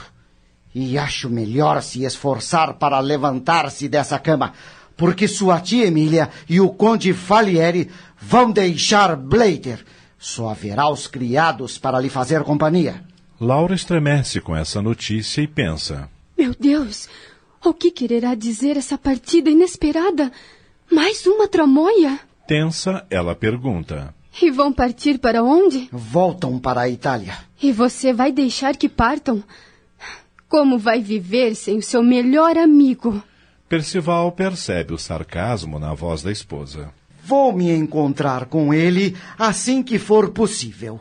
Isto é, nós, nós iremos visitá-los em Roma assim que você se restabelecer. Não guardei boas recordações de Roma, Percival. de qualquer maneira, é isso que irá acontecer.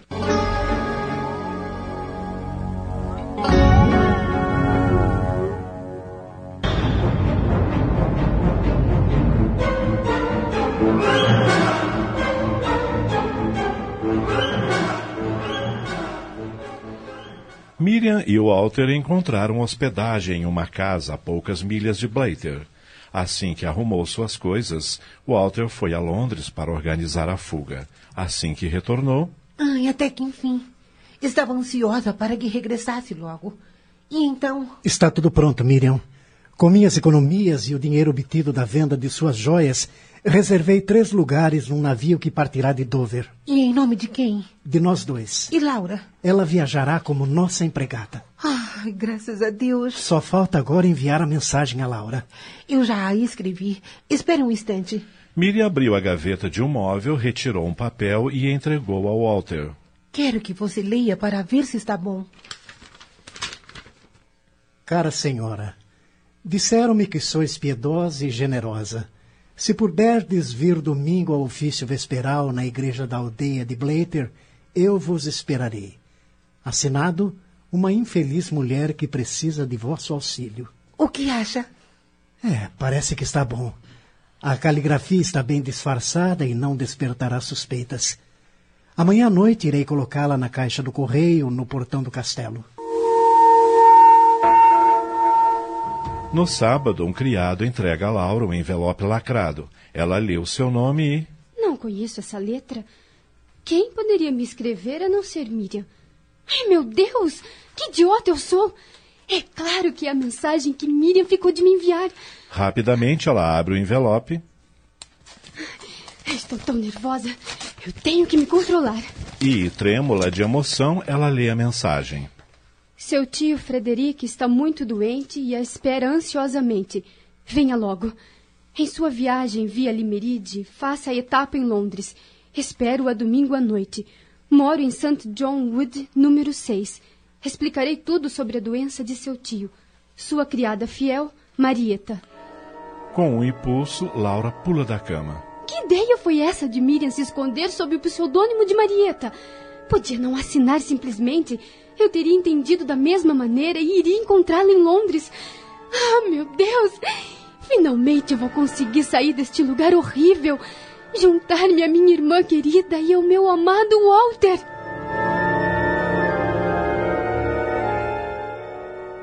Estamos apresentando. A Mulher de Branco. Voltamos a apresentar. A Mulher de Branco. Adaptação de Sidney Carbone.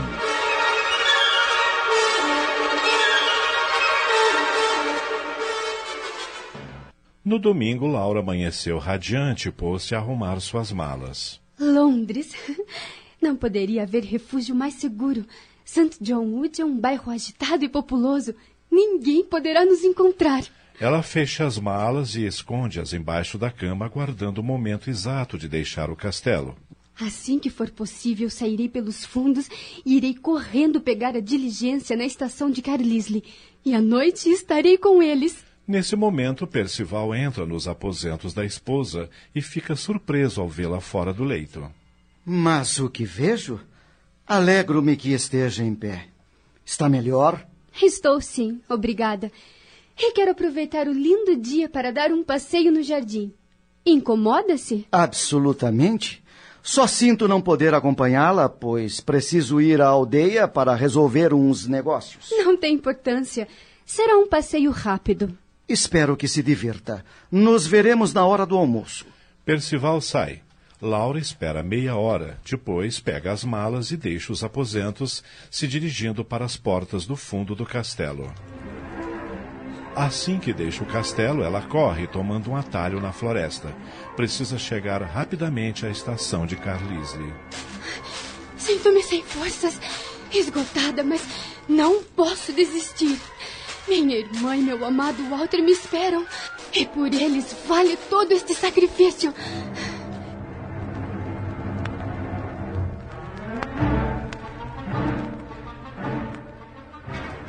Ao entardecer daquele domingo. Miriam, você entra na igreja e fica esperando. Eu permanecerei aqui do lado de fora até que Laura chegue. E os cavalos? Estão em lugar seguro para lá da fonte. Está bem.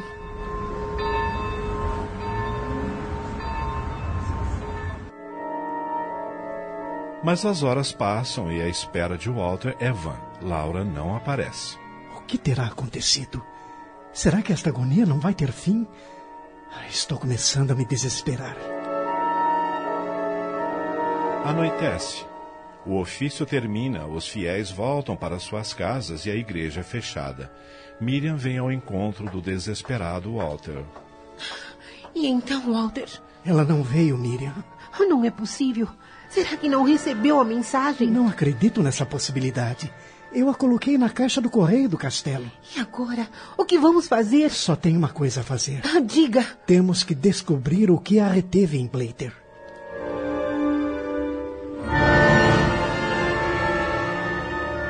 Nessa mesma hora, em Londres, Laura desembarca da diligência e caminha até chegar a St. John Wood, o bairro mencionado na mensagem. Daqui a alguns instantes estarei com Miriam e Walter. Ah, meu Deus! Obrigada por ter dado tudo certo. Mal consigo conter minha alegria em pensar que estou livre daquele crápula do Percival. Ela caminha pelos becos escuros, pelas ruas estreitas, até chegar ao seu destino. Ah, finalmente! Aqui está o número seis. Mas por que será que meu coração bate com tanta força? Por que, chegada a hora da felicidade, sinto-me cheia de medo? A campainha é um arame pendurado. Ela puxa e espera alguns instantes. Houve passos na casa que se aproximam da porta.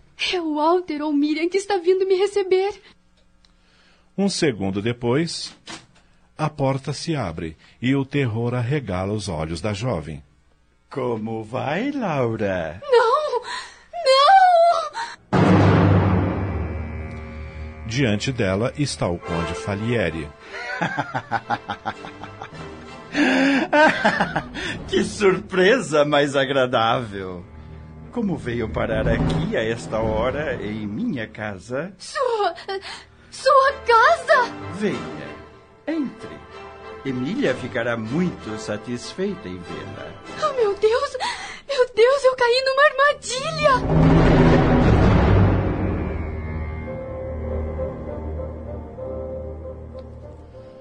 Três dias se passaram. Walter e Miriam não conseguiram saber nada a respeito de Laura. O que terá acontecido com a minha irmã, Walter? Combinamos tudo direitinho, estava tudo certo. Será que. que aquele canalha do Percival acabou com a vida dela? Não, não, não. Não devemos pensar assim. Ele é capaz de tudo. Você não o conhece. Esta situação é insuportável, mas não acredito que tenha acontecido pior. Percival não chegaria a tanto. É um homem inteligente e sabe que estaria na mira da justiça se algo acontecesse à esposa. É, acho que você tem razão. Mas não podemos ficar de braços cruzados sem saber o que aconteceu a Laura. O rapaz reflete por alguns instantes e toma uma decisão. Só tem uma maneira de descobrirmos por que Laura não veio ao nosso encontro. Que maneira? Irei ao castelo de Blater. Ficou louco? Louco eu ficarei se não tiver notícias da mulher que amo.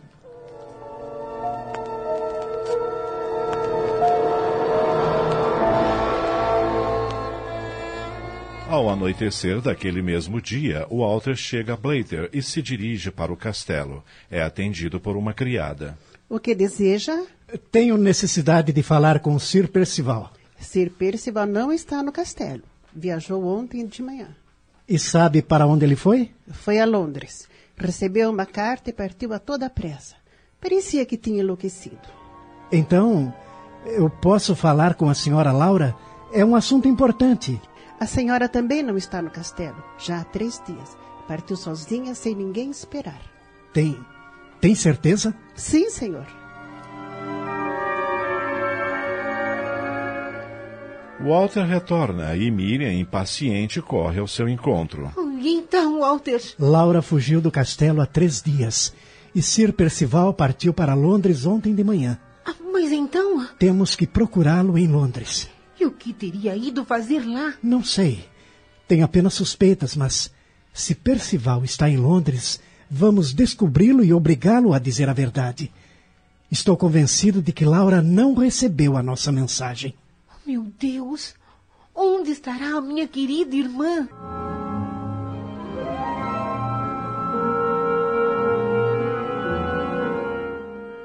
Acabamos de apresentar. A Mulher de Branco. Obra de William Collins em 10 capítulos, adaptada por Sidney Carbone.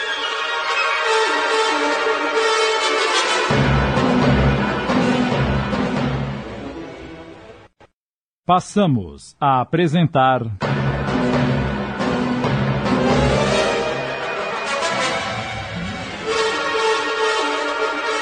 A Mulher de Branco, uma adaptação de Sidney Carbone.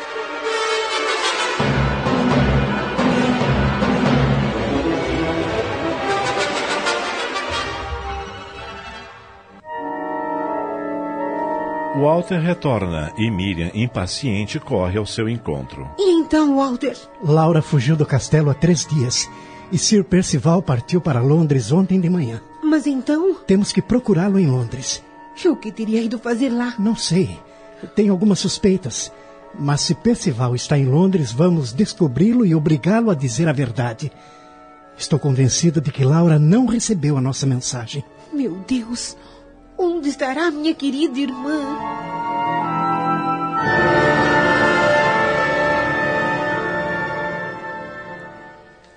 Mas em Londres não conseguem descobrir o menor vestígio de Percival. Walter leva Miriam para o seu estúdio. Descanse, você está exausta. Eu vou continuar procurando aquele homem, nem que tenha que vasculhar toda a cidade. Oh, seja prudente. Pelo amor de Deus. Fique tranquila. Walter se apressa a sair, mas na porta esbarra com seu fiel amigo. Raul? Olá, como vai, Walter? Ia passando em frente e resolvi subir. Calculei que você tivesse voltado. Entre, Raul. Quero lhe apresentar uma amiga muito querida. Raul cumprimenta a jovem. É encantado, senhorita. Raul ao seu dispor. Obrigada. Eu me chamo Miriam. Miriam? Não me diga que a senhorita é. Sim, Raul. Miriam é a irmã de Laura, a mulher da minha vida. Ah, Laura? Mas eh, você disse que calculou que eu tivesse voltado? Exatamente. E por que imaginou tal coisa? Ora, eu li no jornal da manhã a notícia. Que notícia? A da morte da pobre Lady Glade. O que disse? Ah, morte da Laura! Exatamente. Imagino como devem estar se sentindo. Mas. Mas isso é uma loucura! Eu não acredito que Laura esteja morta! Eu não acredito! Laura! Laura! Não é possível! Não é possível! Então, vocês não sabiam? Desculpem, eu não podia imaginar. Ela foi vitimada por um ataque cardíaco em casa dos tios. O conde e a condessa Falieri, que residem em St. John Wood. Isso é uma mentira! Mas a notícia é bem clara, Walter. O jornal acrescenta que seu corpo foi transladado para Limeride, onde foi sepultado. Eles a mataram! Assassinos! Assassinos! Meu Deus! Como permitiu isto? Como? Temos que ir lá, Walter. A casa daqueles dois monstros. Quero saber o que fizeram com minha irmã. Transtornados pela dor, Miriam e Walter se dirigem para St. John Wood, na casa número 6. Falieri e Emília, em trajes de luto, os recebem. Cara, Miriam, que desgraça horrível. A nossa querida Laura nos deixou. Para que essa hipocrisia toda, tímida? Como quer que eu acredite em sua dor? Se sei que você herdará a vultosa fortuna com a morte de Laura. Miriam, por que é tão cruel com a minha esposa? Nós fizemos o possível para salvar Laura. Quando saí de Blater, deixei minha irmã gozando ótima saúde. Como foi que ela veio morrer justamente aqui? É uma pergunta que não sei responder e nem Percival conseguiu atinar o motivo. Domingo à noite, ouvi tocar a campainha. Era ela, ofegante, transtornada. De repente, caiu e rolou no chão. E não lhe prestou nenhum socorro. Eu e Emília pensamos que tivesse desmaiado. Quando vi que o caso era grave, logicamente que chamei o médico. Um médico chamado por vocês? Certamente se tratava de um charlatão. Absolutamente. Quem a atendeu foi o Dr. Watson, o mais famoso cardiologista de Londres. E esse grande cardiologista não conseguiu salvar minha irmã? Fez todo o possível, mas foi em vão. Se quiser ter a confirmação das minhas palavras, vá falar com ele. Eu lhe darei o endereço da sua clínica. Álvaro está falando a verdade, Miriam. Foi usado todos os recursos possíveis para salvar Laura, mas A vontade de Deus foi mais forte. É terrível. Eu não consigo entender por que Laura teria vindo morrer justamente aqui. Repito que o ignoro. O que sei, e você também sabe, é que ela não se dava bem com Percival. Talvez com a sua partida tenha ficado exasperada e resolvido buscar conforto aqui, com Emília, que era sua tia querida. Eu guardei a sua bolsa e suas roupas. Acredito que quererá ficar com elas de recordação, não é? Pobre da minha irmã. Posso lhe fazer uma, uma pergunta, Conde? Claro, meu jovem pintor. Sir Percival viu Laura antes que ela morresse? Poucos minutos antes. Mas ela já não reconhecia ninguém. E tio Frederick? Só a viu depois de morta em Limerick. Quis estar presente enquanto fechavam o seu caixão para o sepultamento. Pobre velho, comoveu-se tanto. Pelo menos pôde vê-la antes de ser sepultada. Já eu. Vamos procurar o Dr. Watson, Miriam. É possível que ele nos diga mais alguma coisa com referência a essa morte repentina. Você tem razão. Vão e terão a certeza de tudo o que eu lhes disse. Emília, escreva o endereço num papel. Está bem. Pouco depois, na clínica do Dr. Watson. Acreditem-me, fiz tudo o que foi possível para salvá-la. Estava abatida e desnutrida, infeliz. Tive a impressão de que um susto enorme lhe causou colapso. Ela. Ela estava consciente, doutor? Estava delirando. Seu abatimento psicofísico tornou o colapso mais grave. Ela ainda era tão jovem. Tem razão. Jovem, bonita e delicada. Quase chorei quando percebi que não poderia salvá-la. Nós, os médicos, estudamos para salvar vidas. Quem determina quando ela deve ser extinguida é o Criador. Compreendemos, doutor. Obrigado por tudo que o senhor fez por Laura. Estamos apresentando. A Mulher de Branco. Voltamos a apresentar. A Mulher de Branco. Adaptação de Sidney Carbone.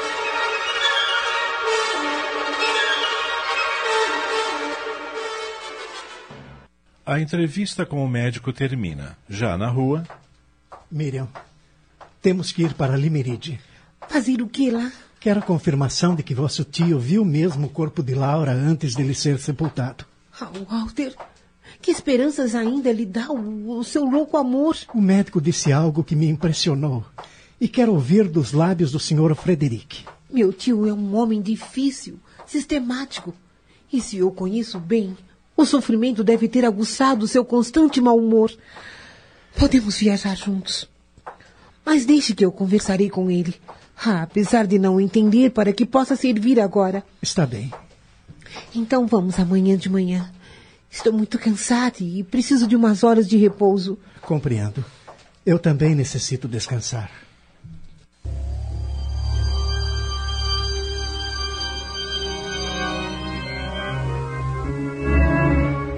No dia seguinte, logo às primeiras horas, Walter e Miriam partem para Limeride. Conforme combinado, apenas Miriam entra no velho castelo, onde passou toda a sua vida. Em poucos instantes, está diante de Frederick, que confirma todas as suas dúvidas. Sim, eu vi a pobre Laura antes que o caixão descesse à sepultura. Estava linda, como sempre, mas muito magra, abatida. Parecia ter estado doente durante muito tempo. Aquele casamento foi uma tortura para minha infeliz irmã. Acabou destruindo-a. Por culpa dela mesma. Sempre foi caprichosa, rebelde. Não devia ter fugido do marido, expondo toda a família ao escândalo. Oh, tio, como tem coragem de falar assim de sua infortunada sobrinha? Eu só falo o que os meus olhos veem. Não queira santificá-la agora só porque está morta. Se quer lhe prestar culto, leve-lhe flores. Foi enterrada ao lado da mãe. Eu irei sim. Mas antes, quero lhe dizer uma coisa. Você sempre foi péssima conselheira. Por isso, aqui não há mais lugar para você. Vá-se embora e esqueça que eu existo. Como o senhor é severo, meu tio. Às vezes chego a duvidar que dentro do seu peito haja um coração. Fique tranquilo. Após visitar a sepultura da minha irmã, nunca mais porei os pés em Limeride, muito menos neste castelo.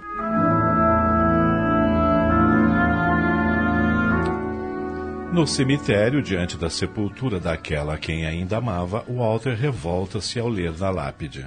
Aqui jaz Lady Laura Glade. Ah, como gostaria de destruir essa lápide. O nome Glade em seu túmulo é um insulto sacrílego. Laura. Laura, meu amor. Por que foi embora tão cedo? Nem tínhamos realizado nosso sonho. Por que me deixou? Por que? Instantes depois, Miriam vem ter com ele. Tia Emília não mentiu, Walter. Tio Frederic viu realmente o corpo de Laura. Mas eu não consigo me convencer de que ela esteja sepultada aqui. Ah, Miriam. Meu coração está mais frio do que este túmulo. De agora em diante vou viver apenas porque. Porque ainda existe algo para eu fazer neste mundo. E o que é que lhe resta fazer? Aqui, neste lugar, encontrei Anne Katerik, a mulher vestida de branco. Por que teria desaparecido sem revelar seu segredo a Laura? Minha irmã tinha até tido a coragem de ir se encontrar com ela. Pois eu hei de encontrá-la. Exigirei dela que me revele aquele segredo. Mas como poderá encontrá-la? Há uma pessoa que deve saber alguma coisa. Quem? A mãe dela. Sei que mora em Hampstead. E acha que ela lhe dirá alguma coisa? Obrigarei Fanny Katerik a falar se for preciso. Terá que me dizer onde está Anne. Temos que descobrir que segredo era esse. Pois então, não percamos mais tempo. Vamos a Hampstead. Será a última coisa que faremos por Laura.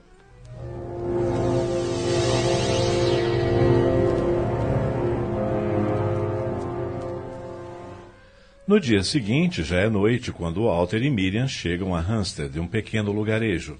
Como não tem o endereço exato da mulher, resolvem indagar. Moça. Pois não? Saberia me informar onde é a casa da senhora Fanny Katerik? Acompanhe-me, por favor. Eles seguem a jovem até uma pequena praça e.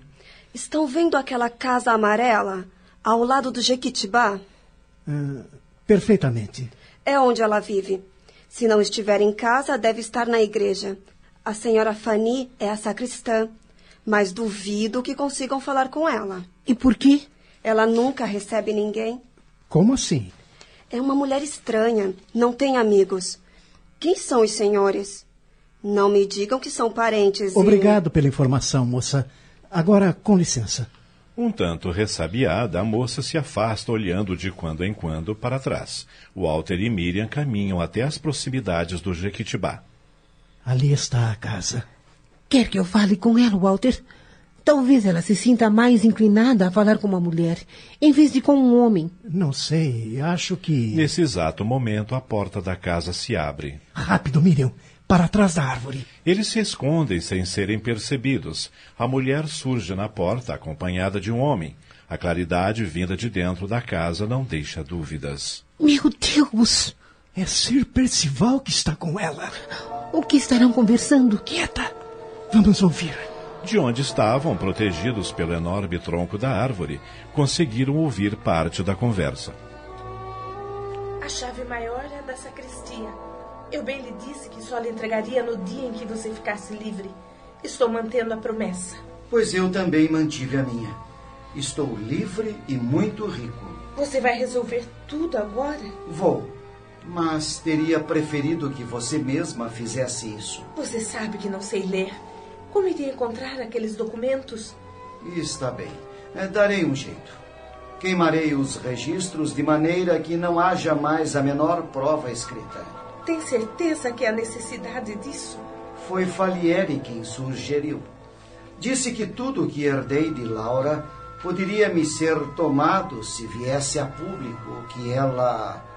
Bem, você sabe do que estou falando, não sabe? Claro que sei.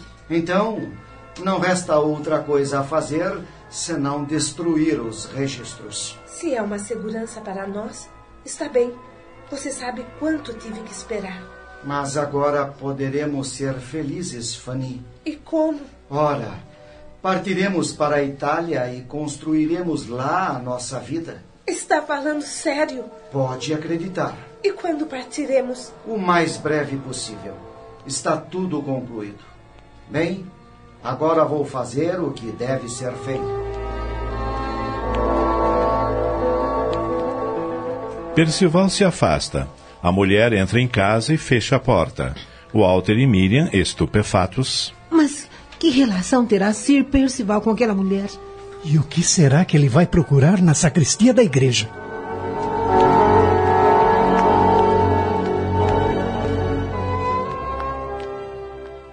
Acabamos de apresentar. A Mulher de Branco. Obra de William Collins em 10 capítulos, adaptada por Sidney Carbone.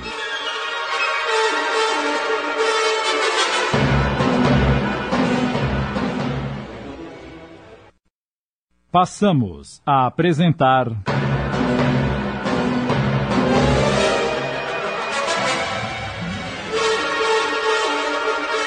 A Mulher de Branco. Uma adaptação de Sidney Carbone.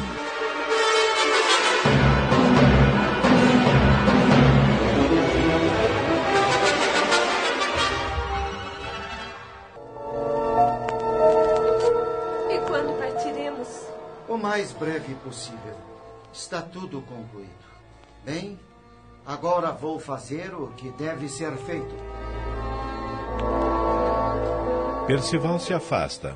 A mulher entra em casa e fecha a porta. Walter e Miriam, estupefatos. Mas que relação terá Sir Percival com aquela mulher? E o que será que ele vai procurar na sacristia da igreja?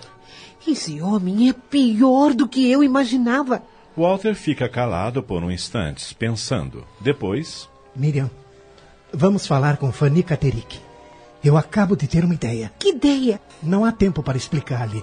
Mas diga eu o que disser, por favor. Não me contradiga na presença daquela mulher. Não, não estou entendendo. Vou usar um estratagema, mais tarde você entenderá. Está bem. Prometo que não vou te contradizer. Eles se dirigem até a casa e o Walter bate à porta. Não demora e. Boa noite. Boa noite. Quem são os senhores e o que querem aqui? Apenas uma informação. Podemos entrar? Um tanto temerosa, a mulher acena com a cabeça afirmativamente. Eles entram. A mulher, curiosa, pergunta: O que. o que desejam saber? Senhora Katerik, sabe o que aconteceu com a sua filha? Ao ouvir a pergunta, Fanny se coloca na defensiva. Por que se interessa por minha filha? Bem, eu. Eu sou um dos médicos que tratou dela no manicômio. Depois soube que ela fugiu.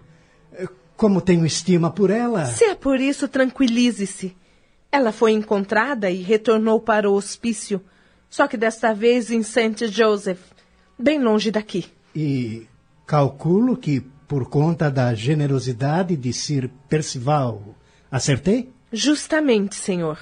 Pois muito bem, senhora Katerik. Preciso lhe ser franco.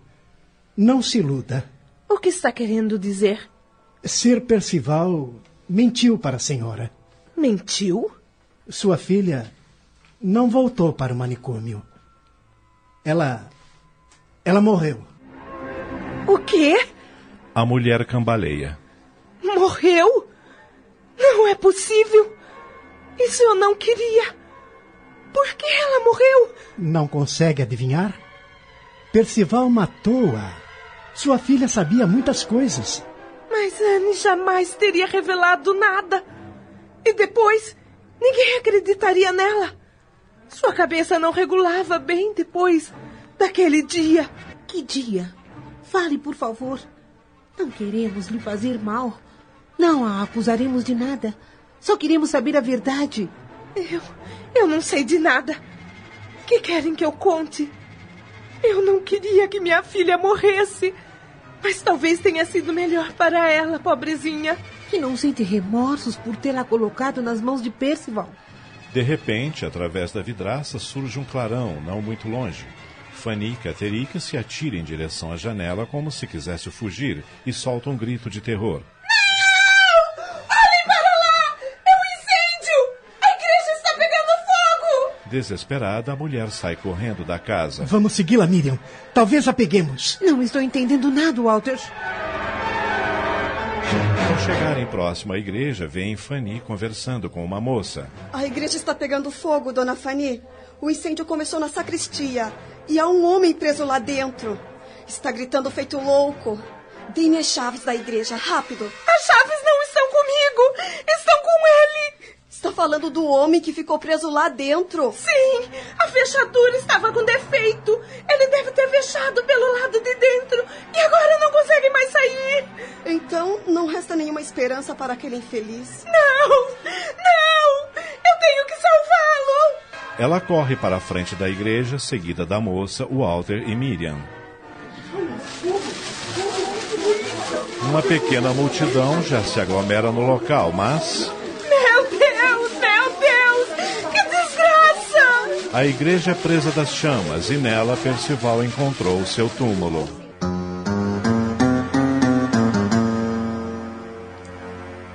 Tudo terminou. Walter e Miriam reconduzem Fanny totalmente aparvalhada para casa. Vejam do que lhe serviu fazer-se passar por ser Percival. De que lhe valeu matar minha filha. Senhora, chegou a hora de dizer toda a verdade. E então? Fanny deixa-se cair numa cadeira, sentindo o peso do mundo sobre os ombros. Cabeça baixa, ela começa a narrativa. Percival era um empregado como eu, do velho Sir Glade. Este odiava a Inglaterra e vivia quase sempre no estrangeiro, levando consigo Percival. A sua desgraça foi conhecer em Florença o conde Álvaro Falieri. Quando o velho Glade morreu, Falieri disse a Percival: Porque não se faz passar por filho dele, entrando assim na posse do título e do castelo. Basta que faça os outros acreditarem que Sir Glade se casou na Itália e teve um filho. Se quiser, eu providenciarei tudo. Mas é uma excelente ideia. Eu estava apaixonada por Percival. Era viúva e tinha uma filha, Anne. Ele me convidou para segui-lo e eu aceitei. Percival me convenceu de que assim que se tornasse baronete, casaria comigo. Tudo se passou como ele queria, mas não manteve a promessa. E um dia, quando me insultava, minha filha Anne, revoltada, gritou para ele: Vou contar a todo mundo que você é John Smith e não Sir Percival! Ele espancou-a até seu corpo sangrar. E, não satisfeito, agarrou seus cabelos e bateu sua cabeça inúmeras vezes contra a parede. Desde aquele dia, minha Anne não foi mais a mesma. E a senhora suportou tudo isso? Eu amava aquele homem. Ao se casar com uma rica herdeira, a senhorita Laura me falou que não tardaria a ficar viúvo e rico. E então se casaria comigo. E por que esta noite ele foi à sacristia? Certamente ele é quem provocou aquele incêndio. O que esse miserável foi fazer lá, senhora Fanny? Estamos apresentando. A Mulher de Branco. Voltamos a apresentar. A Mulher de Branco. Adaptação de Sidney Carbone.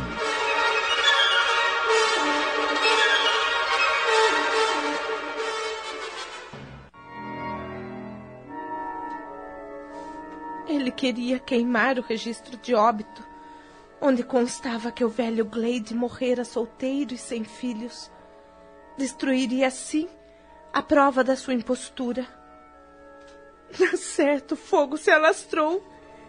E ele, por causa do defeito na fechadura da porta, ficou preso lá dentro. Pobre John. Que morte horrível. Vamos embora, Miriam. Não temos mais nada que fazer aqui. Esta foi a pior noite que passei em toda a minha vida. Sir Percival Glade, um simples empregado. E minha irmã Laura foi sua vítima. Eles saem e deixam Fanny com sua dor e remorso. Assim que se vêem fora daquela casa. Walter, tem uma coisa que eu não entendi. Por que disse aquela mulher que Anne, sua filha, estava morta? Para obrigá-la a falar. Se não usasse esse estratagema, ela não teria nos revelado esse segredo macabro. É, você foi muito esperto. E agora, o que faremos? É, vamos procurar uma pousada e descansar. Estamos exaustos. Amanhã iremos a St. Joseph libertar Anne e dizer-lhe que não receie mais nada de seu perseguidor.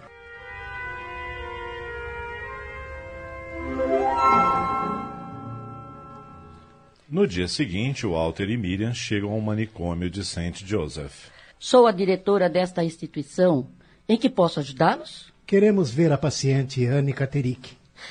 Anne está muito mal e não é aconselhável que receba visitas. Suponho que essa ordem tenha sido dada por Sir Percival Glade.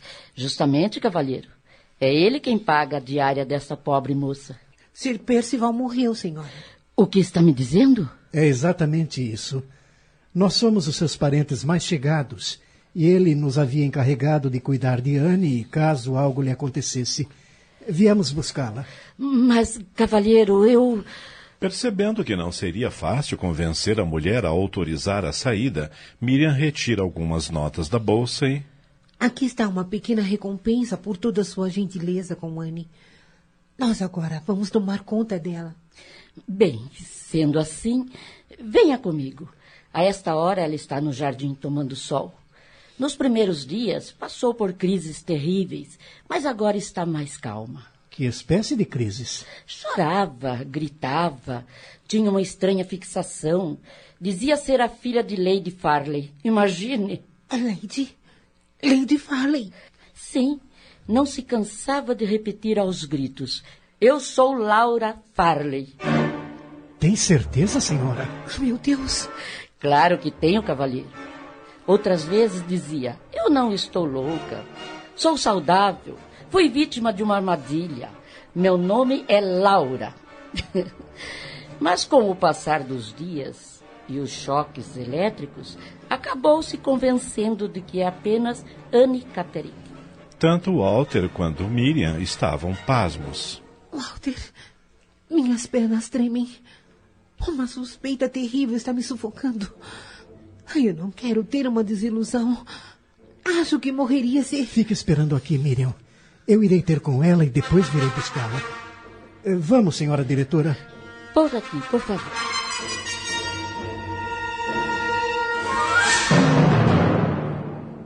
Instantes depois estavam no jardim triste e silencioso.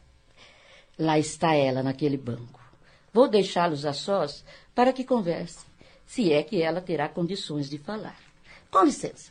A diretora se afasta e o Walter observa a jovem sentada de costas para ele. Veste apenas um roupão branco e tem os cabelos caídos sobre os ombros. Walter suspira desiludido. Ah, a mulher de branco. Aí está a pobre Anne Caterick. Por um momento também acalentei uma ilusão que agora se desvanece. Ele se aproxima e toca-lhe o ombro. A mulher se vira. Santo Deus! Qualquer um se teria enganado e a tomaria por Anne Caterick, mas não o homem que a ama. Você. Você é Laura! A minha Laura! A jovem o olha sem entender e pergunta abobalhada: Quem é você? Por que me chama de Laura? Meu nome é Anne. Anne Caterick. Não, não, não é verdade. Eles é que a sugestionaram para persuadi-la disso. Você é Laura, o amor da minha vida. Laura? Eu sou Laura? A minha Laura, a mulher que está no meu coração. Foi um momento de emoção inenarrável. Laura ouve com um olhar vazio, ausente. As palavras de Walter parecem lhe soar de muito longe. Você está viva, meu amor. Você está viva. Espere só um instante. Eu vou buscar alguém que que vai fazer com que você se lembre quem realmente é.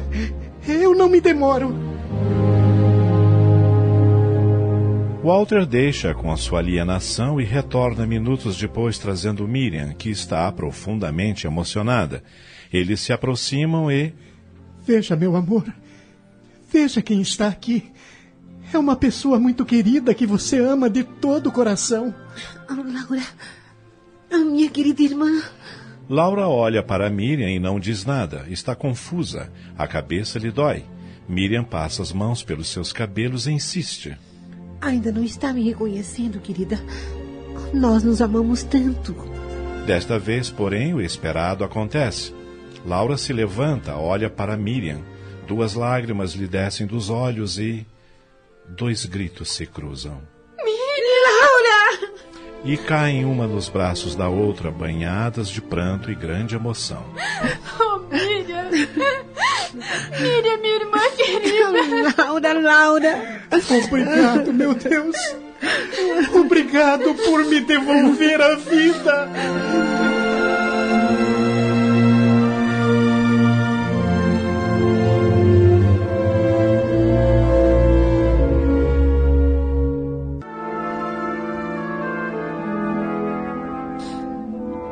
Três dias depois, Laura ainda se sentia um tanto confusa, mas já tinha condições de responder às perguntas da irmã e do amado. Como você foi parar naquele hospício, querida? Recebi a mensagem de vocês e, e fui encontrá-los naquele bairro. Que bairro? Não sei, não me lembro o nome agora. Sim, mas e daí? Cheguei até o endereço, acionei a campainha, mas quem me atendeu foi. foi o Conde Falieri. Levei um tremendo susto. Minha vista escureceu e, e eu caí desmaiada. Quando acordei, estava naquele lugar horrível. Eu já imagino o que aconteceu. Você está pensando mesmo que eu? Nossa mensagem foi interceptada, Miriam. Eles a substituíram por outra e enviaram a Laura, dizendo para ela ir se encontrar conosco em Londres. Está tudo explicado. Falieri e Percival devem ter conseguido apanhar Anne, que assustada teve um colapso. O conde chamou o médico dizendo tratar-se de Laura, pois as duas pareciam gêmeas de tão idênticas. Sim, foi isso. O corpo que tio Frederico viu no caixão era o de Anne. Perversa tia Emília. Foi ela que nos traiu aquele dia. Meu Deus, quanta intriga! Minha cabeça dói. Ainda não consigo atinar que tudo isso tenha acontecido. Será que que minha mente vai continuar confusa pelo resto da vida? Calma, querida, calma. Você ficará boa, só precisa de um tempo. Mas eu tenho medo. Percival não vai me deixar em paz e nem aquele conde. Eles vão me perseguir a vida inteira. Existem muitas coisas que você ainda não sabe, meu amor. Mas fique tranquila. Quando tiver condições de entender, nós explicaremos. Por enquanto, o melhor que tem a fazer é repousar bastante, recuperar as forças. Aos poucos, suas ideias irão se coordenando, não tenha receio. Me abrace. Eu quero que você me abrace. Claro, é claro, meu amor, é claro.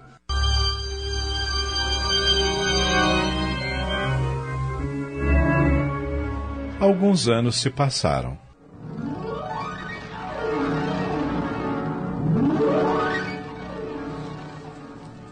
Walter e Laura Hertrich vivem hoje felizes no castelo de Limerick. Feliz, meu amor? Imensamente. Creio que não há na face da terra mulher mais feliz do que eu. Walter! Laura! Algum problema, Miriam? Que papel é esse, minha irmã? Uma mensagem. Acabou de chegar da França. E o que diz? Vocês nem imaginam. Diga, querida. O conde Álvaro Falieri foi justiçado ontem em Paris. Envenenou a esposa por causa de uma herança frustrada. Que canalha! Teve o fim que merecia. Deus é sempre justo, meus queridos. O último personagem deste drama acaba de desaparecer.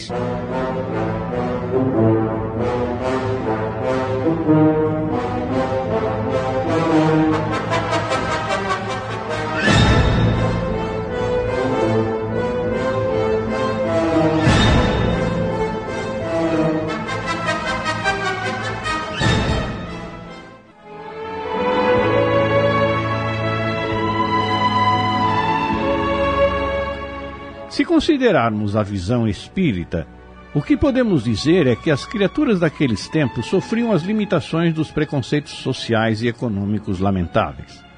Os interesses materiais se sobrepunham completamente sobre tudo mais, e a religiosidade da época era acanhada e não permitia outros pensamentos senão a tradição milenar. O autor desenvolveu a imaginação dentro da realidade em que vivia. O ser humano, com o decorrer do tempo, vai amadurecendo através das reencarnações e modifica aquelas realidades, porque não mais aceita as imposições injustas e descabidas. Hoje ainda existem muitos absurdos no comportamento humano, mas já vivemos mais libertos e a justiça social e familiar está cada vez mais acentuada. A literatura do século XX e XXI apresenta já outras características. Cabe a cada um de nós colaborar nesse sentido, meditando e vigiando os próprios impulsos e tendências. A Rede Boa Nova de Rádio apresentou A Mulher de Branco obra de William Collins, adaptada por Sidney Carbone. Em seu desempenho, atuaram os seguintes atores: Laura, Luciana Florencio, Miriam, Lúcia Maria Correia, Walter, Sidney Carbone, Anne, Cledemir Araújo, Percival, Osnival Búfalo, Emília, Ivone Soares, Conde Falieri, Tony de França, Fanny, Jeane de Paula, Frederic, Adacel Alberto, Raul, Chico Ribeiro. Elenco de apoio Ana Sueli Gardiano, Joel Robson, Esther de Almeida, Gastão de Lima Neto e Quitéria Maria. Narração Ivaldo de Carvalho. Gravações, edição e sonoplastia Antônio Tadeu Lopes. Análise e comentários Gastão de Lima Neto. Produção e direção geral Sidney Carbone. Realização Núcleo de Dramaturgia da Rádio Boa Nova de Sorocaba. Agradecendo o carinho da audiência, convidamos os prezados ouvintes a estarem conosco na próxima semana para a estreia de mais uma produção rádio-teatral. Boa tarde a todos e até lá.